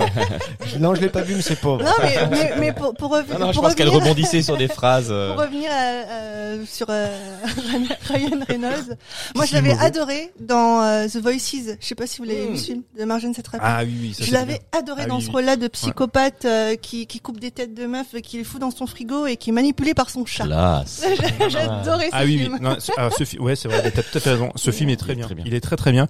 C'est euh, oui, oui. C'est le chat qui lui dicte euh, qu'il doit Ah, il tuer, le hein, c'est ça. ouais. ouais, ouais, ouais. Il parle avec son chat, ouais. Et, et ce qui est marrant, Ouais, c'est qu'en bon, fait, lui, il a une vision. mais T'as raison, on va plutôt parler de ce film. il, il a une vision complètement, c'est euh, il- il édulcorant plutôt magnifique de, de la vie, avec plein de couleurs, plein de paillettes, enfin très pop. Et en fait, alors que la réalité est beaucoup plus grise, beaucoup plus terne. Il y a des séquences, Mhm. parce que c'est drôle, mais il y a des séquences qui te mettent mal à l'aise. Ah oui, à un moment donné, ouais. dans, dans sa baraque où il habite, où toi, bah, tu vois à travers ses yeux, donc tout est beau, tout est coloré, tout d'un coup, tu te rends compte, mais il y a du sang partout, Ah oui, il y a des cadavres, c'est glauque au possible. Tu dis, what? Et Ryan Reynolds, oui, effectivement, bah, quand il veut, Il est en plus- génial dans en plus, film. En plus, c'est lui qui a, qui a produit ce film-là. Donc, Ah, ok, ouais. ouais, si je dis pas de bêtises. Donc, ce mec-là a quand même une volonté, des fois, de faire des films. Bon, je pense que quand tu sors avec, là, je vais être misogyne. Hein, je vais Quand tu sors avec quelqu'un qui s'appelle Blake Lively, tu t'es dit, bon, pour la garder, il faut que je cachetonne, faut qu'il y ait du pognon qui rentre. Donc, tu fais de la merde. Donc là, il enchaîne de la merde, il prend des millions. Ouais. Bon, grand bien lui fasse. Mais, Mais il euh, sait qu'il fait de la merde? Tu penses qu'il est conscient que les films qu'il fait, ils sont un Je crois qu'il a, peu... il a non, quand même. Alors Ça dépend comment on lui si vend c'est la un- chose, ouais. Non, Parce non, que quand- même si nous, quand on- il fait Deadpool et quand il fait ses productions Mm. avec Sean Levy, je te jure que en- mais- il- parce qu'il est producteur hein, et que derrière lui, il a la volonté de faire de, de proposer un bon produit. Mais le quand le premier Deadpool sort, euh, il, il a un petit euh, il a un petit euh, porte-à-faux avec euh, le reste des, des super héros, ce côté où il se prend pas du tout au sérieux. Alors moi j'ai jamais lu Deadpool, donc je sais pas si le personnage est aussi complètement décalé, mais l'interprétation euh, Reynolds que j'ai vu, les premiers Deadpool, moi m'ont fait m'ont fait marrer et je les ai trouvés vraiment sympas. Parce que, bah, parce que c'est son humour et comme je dis, il y a Mhm. plein d'autres films où quand c'est lui, c'est Seven. Je sais pas s'il écrit, il participe beaucoup à l'écriture ou comment ça se passe exactement, mais ça, fonctionne très bien, tu vois. Après, là, c'est comme tu dis, c'est même le film, je peux le regarder, ce film-là. Euh, le début, quand c'est Ryan Reynolds euh, grand avec son, avec le, son, le petit et puis les échanges qu'ils ont, même les, le, le, un, un- l'humour, euh, un P euh, au milieu d'une phrase. Si c'est, comme dit, si dans le rythme, si dans le machin, ça passe, moi ça marche. Ouais, ouais. Eh oui, moi ça tu crois que j'ai pas rigolé? Mais oui. mais forcément je rigole. Je, moi ça, tout ça, ça me va. Même, même le coup du, du clin d'œil, du machin. Écoute, c'est quoi je, En comme fait, je- c'est... comme je te dis, je, je veux bien le regarder Mm. sur Netflix. En plus, ce qu'on disait à un moment donné, c'est ça qui est triste aussi. Mais bon, voilà, tout le monde va le mater, on va bien aimer ça, même si la critique derrière, on va dire qu'effectivement, c'est euh, c'est c'est bête à manger du foin, tu vois, et c'est vraiment rien Mm. d'innovant. Tu regardes ton truc. Alors après, il y a l'arrivée de, de Mark Ruffalo et euh, qui joue donc le père. Mmh. Euh, alors, je, je- autant dans certains trucs aussi, je l'ai déjà vu jouer vachement bien, notamment bah, t'as Zodiac ou des trucs comme ça où il peut être, il peut être très très très très bon Mm. acteur. Là, c'est peut-être, je pense, la direction, peut-être même l'écriture. C'est ça, ça fonctionne pas. Mais je des pense, masses. je pense qu'ils sont pas dirigés. Je pense véritablement qu'ils sont en roue libre. mais, mais et quand, et quand je dis ça, je suis, je suis sérieux. Je pense que Sean Levy ne dirige pas les comédiens. Je pense que il fait un véhicule effectivement pour Ryan Reynolds. Il lui dit voilà, tu fais ton truc. Sauf bon, Ryan Reynolds, il, il joue voilà un gars un peu plus taciturne, mais il reste toujours Ryan Reynolds avec ses vannes. Et aux autres gars, il leur fait eh, roulez. Là, on est en famille. Vous faites comme vous voulez. Et les gars, ouais, ils, ils ne jouent pas. Ils font ce qu'ils veulent. Et euh, franchement, entre une non-direction d'acteur- d'acteur, euh, un non-scénario, une non-écriture, pas de mise en scène, ça fait quand même très faible. Ouais, il Effectivement, reste des vannes, quoi. il reste des vannes, c'est toujours sympa à, à- à entendre, mais est-ce que ça c'est du cinéma? Non. Est-ce qu'on en a euh, Quelque chose à foutre? non. Et le problème, c'est qu'on a alors je vais être mauvais, mais sur Netflix, on a quasiment que ça. Ouais, c'est ça le De temps en temps, on a un Power of the Dog qui est voilà, ce qui est sublime. On a quelques voilà, euh, quelques prods parce que voilà, faut, faut juste dire là quand tu vois sur le, aux, aux Oscars, la plupart des films maintenant qui ont été nommés Je voulais nominés. pas en parler. Non, non, on non, est obligé. non, non, on va pas parler des Oscars. Je veux juste dire que cette année, une fois de plus, on s'est rendu compte que les films qui ont été nominés sont souvent des productions qui sont issues de, de la SVOD. Pour dire à quel point la SVOD prend beaucoup de place. Mhm. Donc dans- sur les chaînes des SVOD, il y a des très grands films. Mais est-ce que c'était pas aussi dû Mais- encore à une fin de pandémie euh, et, et, euh, tu vois une distribution un peu difficile euh, en salle, euh, Et ben, le temps que ça reprenne peut-être? Bah, je pense, Ouais. euh, on a, on a, hein. Ou est-ce qu'on a vraiment commencé Je à pense- tourner la page? Ah, Je pense qu'on a tourné la page. Je, euh, enfin, je, j'en ai déjà parlé la dernière fois. Je pense que quand je parlais un peu de la mort du cinéma, Oui. où je voulais, je suis, je suis peut-être un peu pessimiste, mais je pense qu'on a véritablement tourné la page. Je le vois avec les succès, les gros succès au fait au box-office. Ce sont des, effectivement, des franchises. Les films de super-héros, ce sont les seuls qui font venir du public. Et les, les studios ne veulent plus prendre de risques pour faire des films un peu compliqués avec, euh, avec, je sais pas, putain, je, je prends toujours le même exemple. Mais où est Die Hard? Où est Piège de cristal aujourd'hui? Tu vois Où est un film de metteur en scène, d'auteur de blockbuster oui. Je vais aujourd'hui? faire une mauvaise Ah blague, ouais. mais je l'ai pas fait. Il y, y a pas, il y a pas, il y a plus ces films, il y a plus ces films-là. Les seuls, c'est pour ça que les cinéastes auteurs vont vers les plateformes de SVOD parce que c'est les seuls qui vont leur permettre qui vont leur donner suffisamment de budget pour faire ce qu'ils veulent. Et Netflix, quand ils font ça, ça leur permet d'avoir une vitrine à présenter aux Oscars. Mhm. Mais c'est pas ça qui fait rentrer du pognon. Ce qui fait rentrer du pognon, Bah, c'est Adam Project, Adam, ouais. c'est des conneries comme ça. C'est le Oui, ça a Red été un raz de marée, je crois, pour les vues sur Netflix. Ah oui. Ah, ce film-là? Ah oui, oui, oui, ça a eu un succès fou. Parce que- Lequel Adam euh, Ouais. Oui, mais c'est non. Comme je l'ai dit, moi, je- moi, ce Après, film, ça ouais. peut être un film aussi un peu familial. Enfin, Oui, et puis Ryan Reynolds, maintenant, c'est son truc. Hein. Il fait des films pour la famille. Ok. Ben merci. On va passer à la rubrique des coups de cœur.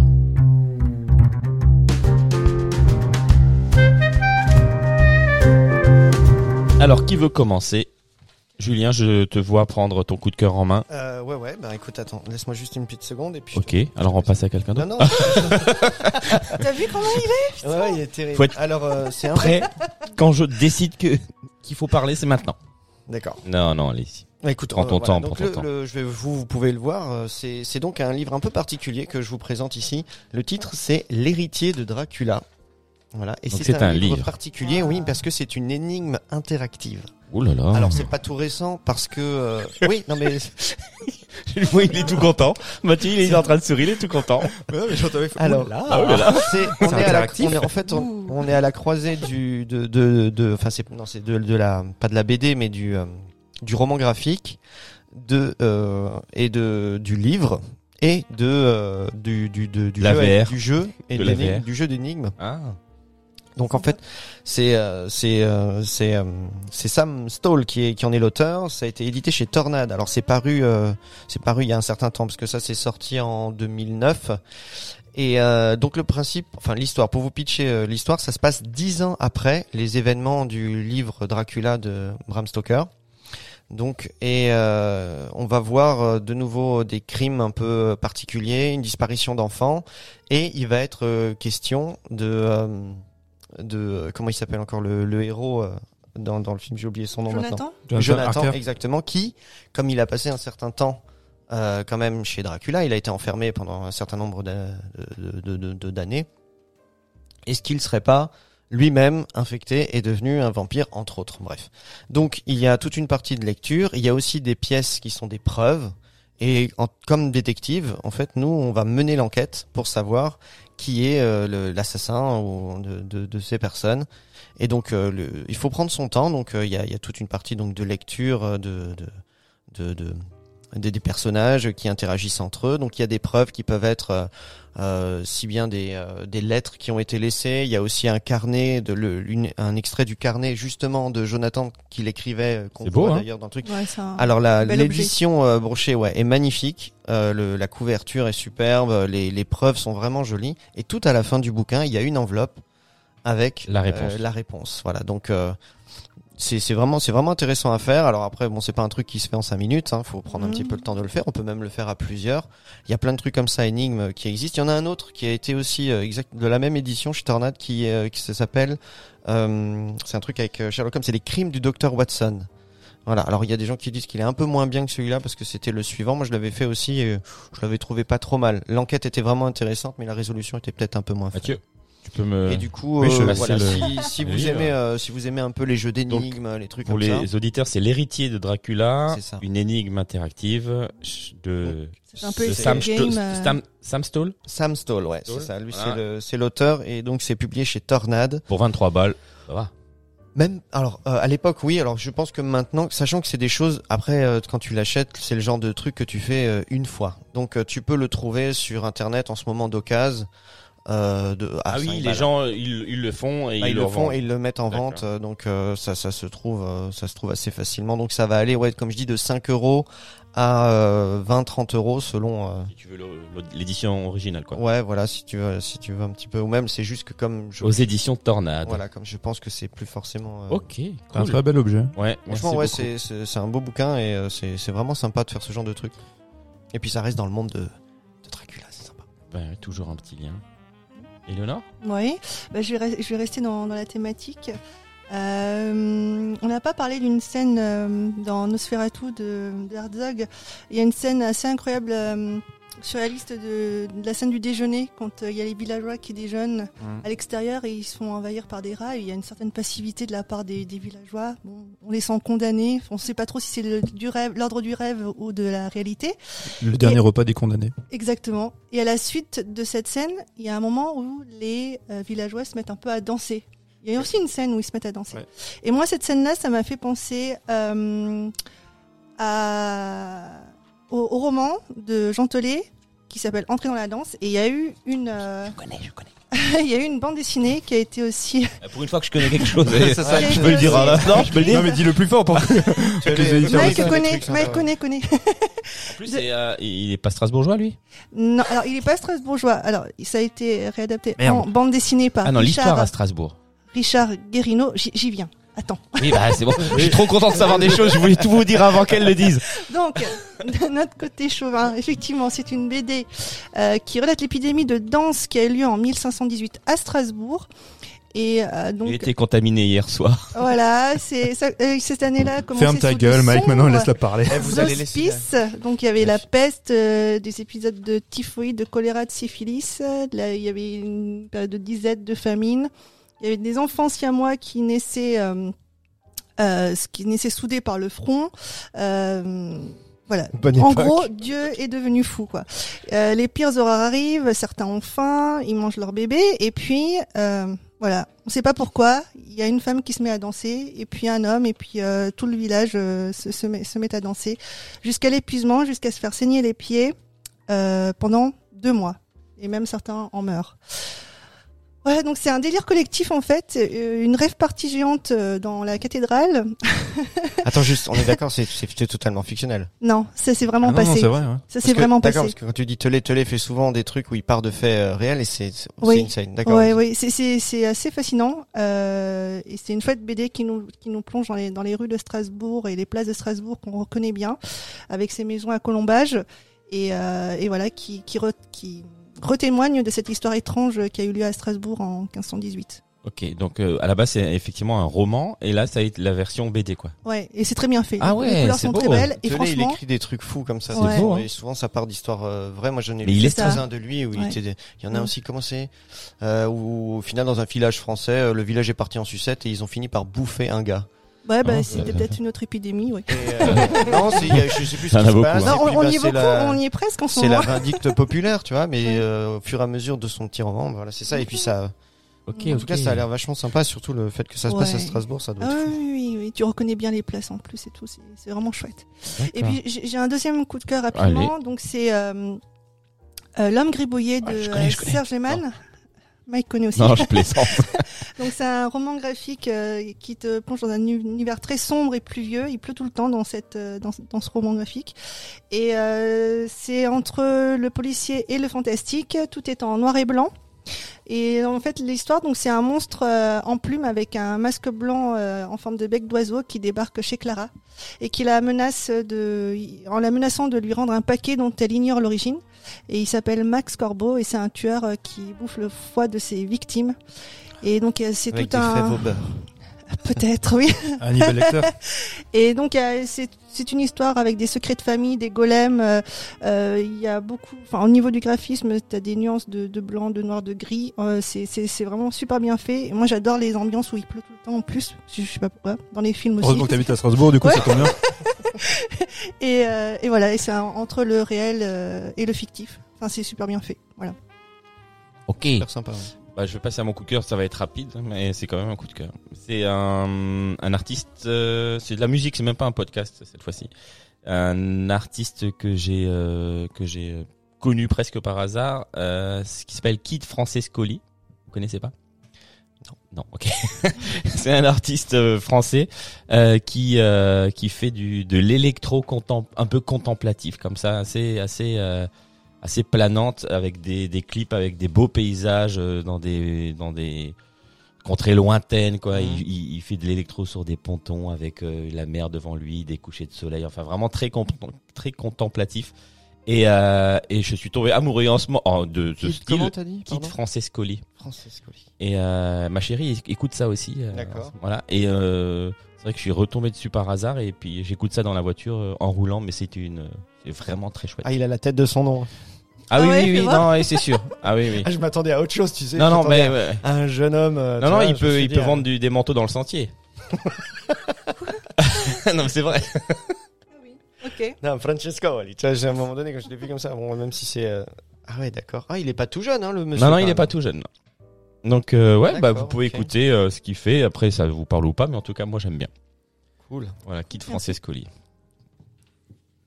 Mathieu, à toi, le coup de cœur Merci Mike. Euh, donc moi j'avais pas j'ai pas prévu de parler de, de vampires parce que voilà. Juste très rapidement citer euh, Alain Morvan. Alain Morvan c'est un grand spécialiste de la littérature en fait euh, vampirique et qui a sorti euh, en Pléiade la plupart des grands romans, des grandes nouvelles en fait qu'il a retraduit euh, sur le sujet du vampirisme et sur Dracula en particulier. Donc euh, si vous avez euh, 70 balles à mettre et que vous êtes passionné, en Pléiade, euh, Alain Morvan, c'est moi je l'ai pas acheté parce que j'ai pas les moyens, mais je l'ai je l'ai un peu survolé. Apparemment, euh, il a fait une retraduction qui est quand même assez sublime. Donc voilà, si vous ça c'est mon petit coup de cœur en fait, enfin pas mon coup de cœur, un petit conseil sur euh, pour prolonger le sur l'histoire du vampirisme. Mon coup de cœur en fait, c'est un film. Euh, je me plains constamment et encore tout à l'heure de bah voilà des mauvais blockbusters parce que voilà on n'a plus de cinéma d'action, on n'a plus de films à grand spectacle. Et quand il y en a un qui débarque au cinéma, eh ben je suis content. Et quand c'est notre ami Michael Bay qui fait ambulance, eh ben j'y vais en courant parce que Michael Bay c'est la certitude de voir des trucs idiots, mais au moins Bien ça va être filmé. mais ça va être impressionnant. Et, et là, une fois de plus, c'est con, mais alors j'en ai pris plein les yeux. J'ai vu des choses que je n'ai encore jamais vues au cinéma. Des, des, enfin des séquences qui sont tournées avec des drones, mais attention, pas des drones à la con où nous filme juste un paysage. Non, les, les drones qui peuvent passer, euh, qui peuvent passer sous des bagnoles, qui peuvent, enfin, qui font des trucs de malade. Je pense qu'il a détruit je ne sais combien de caméras parce que, enfin, c'est dinguissime. Michael Bay, euh, je considère que c'est un auteur de cinéma. Dans, dans la définition même de l'auteur, c'est-à-dire c'est un mec qui a des thématiques aussi bien visuelles que voilà euh, que narratives ou voilà ou, ou qui a des thématiques qui reviennent. Il a un petit peu changé quand même son fusil d'épaule. Il est devenu, disons, moins miso, moins phallocrate, comme ça avait pu être le cas euh, encore il y a pas si longtemps où la plupart des films de, de Michael Bay, t'avais à un moment donné un plan, un plan sur une paire de fesses de gonzesse, un plan sur un décolleté, voilà. Eh ben il y a plus. Là, il y a même euh, personnage, un personnage féminin, c'était une héroïne. Ben, elle est pas juste, on- juste belle, elle est très belle, mais elle est jamais caractérisée comme étant juste belle. Un objet sexuel, quoi. Pas du tout. Mm. C'est Elle elle qui en, mis au female gaze. bah on Trop dirait bien. cool. C'est lui, c'est, c'est elle qui entreprend les, qui entreprend les trucs. Elle a pas peur. Enfin, Mm. elle, elle est, elle est souvent à deux doigts justement de basculer un peu dans la caricature du personnage féminin qui en fait est un bonhomme, mais non, c'est une- c'est une femme avec euh, voilà avec euh, avec euh, ses, ses- voilà ses, est ses problématiques de, de femme, de, de son quotidien. Mais elle veut pas les intégrer dans sa vie professionnelle parce que ça ne regarde personne. Et, et elle mène, euh, voilà, elle, elle mène le, le récit accompagné donc euh, par euh, deux comédiens comme Jack Gyllenhaal qui en fait des tonnes, mais il est assez génial dans le film. La comédienne est très jolie. Hein. C'est Ah Elsa, oui, oui. Elle est- Gonzalez, c'est Elle ça est, ouais, ouais, elle C'est elle est, qui jouait dans Baby Driver. ouais. elle- ouais. Ah, J'étais en train de me demander où je l'avais vu, ouais, d'accord, Ouais. ok. Et euh, le film est assez dingue. Il y a, comme d'hab, parce que c'est ce qu'on attend aussi chez lui, voilà, on pense à ce patriotisme exacerbé. Et en, finalement, Il y a, il y a bien un, un drapeau qui flotte. il y a un drapeau qui flotte, évidemment, mais ça, ça me permet en fait, justement, parce que c'est pour ça que je voulais en venir, de rebondir là-dessus, de se dire que le patriotisme de Michael Bay, il est quand même beaucoup plus complexe que ce qu'on voudrait croire. On dit toujours, oui, voilà, il promeut l'Amérique surpuissante, mais c'est pas vrai. Et on le voit encore dans ce film-là, comme dans Certain Hours, qui est, pour moi, à mon sens, un de ses meilleurs films, c'est que ce qu'il défend et ce qu'il aime, c'est effectivement des militaires, ce sont des policiers, ce sont des pompiers, ce sont, bah, ce sont tous les gens en fait qui qui se donnent pour leur pays, mais et à chaque fois dans le film, ils montrent que le pays, Il n'y a pas de retour. il y a pas de retour. Mm. Du gouvernement, il y a pas de retour. Que ces gens-là, parce que là dans le film c'est ça, c'est un ancien en fait marine qui euh, bah par des problèmes d'assurance, il peut pas en fait payer euh, les interventions, tu vois, euh, chirurgicales ou autres pour sa pour sa femme. Parce que ces gens-là ne sont pas soutenus. Et ça, c'est son, c'est un peu son leitmotiv à, à Michael Bay, qu'on adhère ou pas. Il dit toujours là, il y a, y a des mecs, ce sont des héros du quotidien, mais notre pays et notre gouvernement ne, ne les mettent pas en valeur et ne les défendent pas. C'est quand même assez surprenant quand nous, on a l'image d'un Michael Bay, pro-patriote, on le verrait même républicain, tu vois, avec un flingue dans la main. Il y a peut-être un peu de ça, mais je pense que c'est quand même beaucoup plus compliqué, beaucoup plus subtil. Et donc ce film-là, alors, euh, et bien sûr, il y a des trucs qui vont pas. Je veux pas rentrer dans les détails, il y a des problèmes de narration, il y a plein de soucis. Mais si vous voulez en prendre plein les yeux, c'est quand même assez dingue. Il y a des problèmes de rythme, il y a des problèmes de montage, comme souvent, enfin de montage non, le montage est excellent, mais je veux dire par là qu'il y a des problèmes de dynamisme. Il y a des fois des moments où il y a des petits ventres mous et le film est un peu long. Ouais, 2h20. Voilà, c'est des fois un peu trop long. Mais très honnêtement, vous a- on a rarement l'occasion, depuis quand même un sacré paquet d'années, de voir un tel spectacle visuel, de telle en fait ambition visuelle et de mise en scène au cinéma. Donc allez-y, laissez tomber les a priori et on va en prendre plein les yeux. Je voulais ouais, Ça effectivement donne aller envie. le voir, ça donne Mmh, envie. Ouais, j'avais même proposé en coup de cœur, mais ma- Mathieu m'a dit non. Oh, euh, pas en coup de cœur, en actu. Mathieu m'a dit non. Bah, on c'est aurait- un de mes coups de cœur. Non, en fait, Pas touche. Non, bah, C'était oui, pas touche. oui, c'est vrai, t'as raison, mec. Mais tu sais pourquoi j'ai dit ça? Parce que je pense qu'on aurait déjà qu'on a un problème de réactivité et euh, on, là, on n'aurait pas été réactif du tout parce que le Il y temps a que le film toujours quelque chose derrière qui Voilà. est cohérent dans ses choix éditoriaux. C'est ça. Rapidement, si tu veux, Mike. Oui, On, on va juste évoquer un événement qui, euh, voilà, qui nous a un peu, un peu chagriné, un peu embarrassé aussi. C'est ben la mise en retraite forcée, probable et forcée de l'ami Bruce Willis. Donc vous en avez tous entendu parler. Monsieur âgé de 67 ans, il a atteint d'aphasie, donc il peut pas s'exprimer. En fait, difficulté pour s'exprimer, pour parler, pour lire, pour voilà, pour, pour certaines choses, pour comprendre, pour se et comprendre. ça et va aller de mal en pis. Voilà, et ça fait apparemment quelques années que ça, que ça dure. Je fais partie, j'en parlais tout à l'heure en off, de tous les connards qui ont, qui ont dit que voilà, Bruce Willis, ça fait des années qu'il fait de la merde. Ce qui est vrai. Ces films sont très mauvais, ça n'enlève pas que ces films sont très mauvais, mais en fait, maintenant, on se rend compte, à l'aune de ce qu'on sait, que c'était un peu plus compliqué que ça, qu'effectivement, il, a- fait des films pour prendre la maille. Il y a sûrement des producteurs et des, et des agents qui se sont rincés, qui en ont un peu profité, parce que très souvent, il apparaissait à l'écran 2-3 minutes sur des films de 2 heures et qui étaient vendus sur son nom, sur son image. Donc tout ça c'est très triste et on voulait profiter de l'occasion bah, pour rappeler à quel point voilà la carrière de Bruce Willis dans les années 80-90 bah, c'était quand même hyper important. Quand nous on était gosses, notre génération qui sommes nés au début des années 80, Bruce Willis c'était quand même pas n'importe quoi. Exactement. Donc avec des grands films, hein, de d'I- Die Hard, bien sûr, Le Dernier Samaritain que moi je conseille, qui est un super film. Mhm. Donc euh, C'est pas mal celui-là. ouais. En plus, il, est- bah, il joue souvent les keufs, euh, les, les keufs un peu euh, brisés, euh, alcoolo. euh, tu Et vois. attachant. ouais. Bah, c'est-à-dire qu'on les, on les supporte pas. Ils sont, ils se font, ils se font euh, lyncher par leur hiérarchie. Généralement, ils sont à la limite de se, foutre, se faire foutre à la porte. Ou généralement, ils ont plus leur badge et plus leur flingue. Ça, c'est le truc classique. Si j'adore, donne-moi ton arme et ton badge. c'est ça. tu sais, t'es plus policier. Ouais. Rentre chez toi. Chez quoi, c'est quoi le problème euh, Non, c'est comme ça? Ok, ça marche. En fait, Trois semaines chez toi. il Ok. représente en fait le prolo. C'est ça ce que j'aime bien Ouais. chez lui, c'est que même, même de par son physique, parce qu'il faut quand même rappeler, dans les années 80, les héros bodybuildés, c'est Schwarzenegger, c'est Stallone. Il est pas comme ça, il, il a pas le physique de Van Damme non plus. Non, non. C'est en fait, c'est le flic prolo avec, comme tu dis, les problèmes de couple, les problèmes d'alcool, et tout ça. Même Et- quand il se bat, c'est de la pugilat en fait. Hein. C'est pas, il, il- c'est pas de l'art martial quoi. Ah non, c'est du combat de rue. Il t'attrape par les cheveux. Ah ouais, c'est du combat de rue. quoi. t'accroche à ce qui tourne autour. Ah ouais, c'est ça. Et dans le dernier Samaritain, c'est un peu, euh, enfin c'est le personnage de Joe Allenbeck, c'est John McClane, mais alors euh, dans le genre dépressif, alcoolique, puissance 1000. Ouais, au fond. Et c'est un super film, c'est un, c'est un scénario de Shane Black, c'est réalisé par euh, Tony Scott, si je dis pas de bêtises, avec un des premiers rôles de Elle Berry, qui est magnifique euh, dans le film, qu'on voit d'ailleurs, je crois, euh, un peu topless, ce qui n'enlève rien à la qualité du film, évidemment. Il y a plein de films hein, qui sont vraiment excellents. hein. Il y a euh, Le Sixième Sens, Mike essaie de me couper. Ah oui. Non, non, je, je voulais lui souhaiter une bonne retraite. Il nous avait fait kiffer, il peut Mm. profiter maintenant de l'argent qui s'est Alors, je sais fait. pas s'il va beaucoup profiter les prochains Ouais, temps. là, il va pas profiter grand chose, Ah bah, à mon avis. pour se soigner, pour se oui, soigner. pour se soigner, ouais. Ouais, profiter pour se soigner, bien sûr. Non, mais effectivement, t'as raison. Enfin, c'est vrai qu'on peut pas nier que euh, Bruce Willis, pour tous ceux qui sont nés dans les années 80, euh, c'est une icône. Ah bah Ouais, ouais. c'est une référence. ouais. La 80, il, a quand même, il est dans Pulp Fiction. Enfin, ouais. Ah, putain, mais Puis oui. c'est une voix. Bah ouais. C'est la voix de Patrick Poivet chez nous en, en France. Il y a Hudson Hawk, cambrioleur, que moi j'adore. C'est un film qui m'avait fait mais rêver quand j'étais gosse, qui est aussi. complètement Je me dingue. demande si c'est pas un des premiers films de Bruce Willis que j'ai vu sans tout tout me rendre compte que c'est Bruce Willis Ah ouais. qui est en train de jouer là-dedans. Alors que c'est un fou, hein. Le Ouais. film a pas. Il a- je pense que ah, j'ai cru comprendre qu'il a atteint un certain statut de culte aujourd'hui, mais parce qu'il faut le voir. Hawk, cambrioleur, c'est un film complètement dingue, complètement fou. Bunny, a bubble. c'est ça. Ah ouais, il jette la balle au chien, Avec le lui, clébard, le, le truc qui balance les balles. Et jouer avec la musique, c'est euh, I got the power. Bon bref, on, On va, va- vous on- faire le film, mais euh, On, va clôturer sur ce I got the power. Refait non non, on va faire un tour de table d'abord pour dire Pour- quels sont vos films de Bruce Willis préférés. Eleanor, Ah bah d'ailleurs, pièce de cristal. Die Hard. Par Cristal, pareil. Est-ce que tu as vu Die Hard, Mike mon, que vo- le- mon voisin le tueur. ah oui, c'est vrai qu'il joue dans mon voisin le tueur. Ouais, c'est pas un de ses meilleurs films. Non, mais voilà. Il y a même une suite, je crois qu'il y en a eu deux. hein. Ouais, ouais. Ouais. D'accord. Donc mon voisin le tueur pour Mike, Die Hard pour Eleanor, Jules.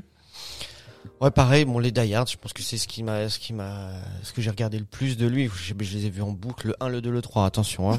Euh, Il y en a eu que là, trois. on Il y en a eu que s'arrête trois. là. Déjà que le 2, je le mets entre parenthèses, mais il y en a eu que trois, on est d'accord. Dans le premier est un chef-d'œuvre que Mike va voir pour la première fois ce soir. Die Hard T'as jamais vu Piège de cristal? Si, si, piège, bien, bien sûr.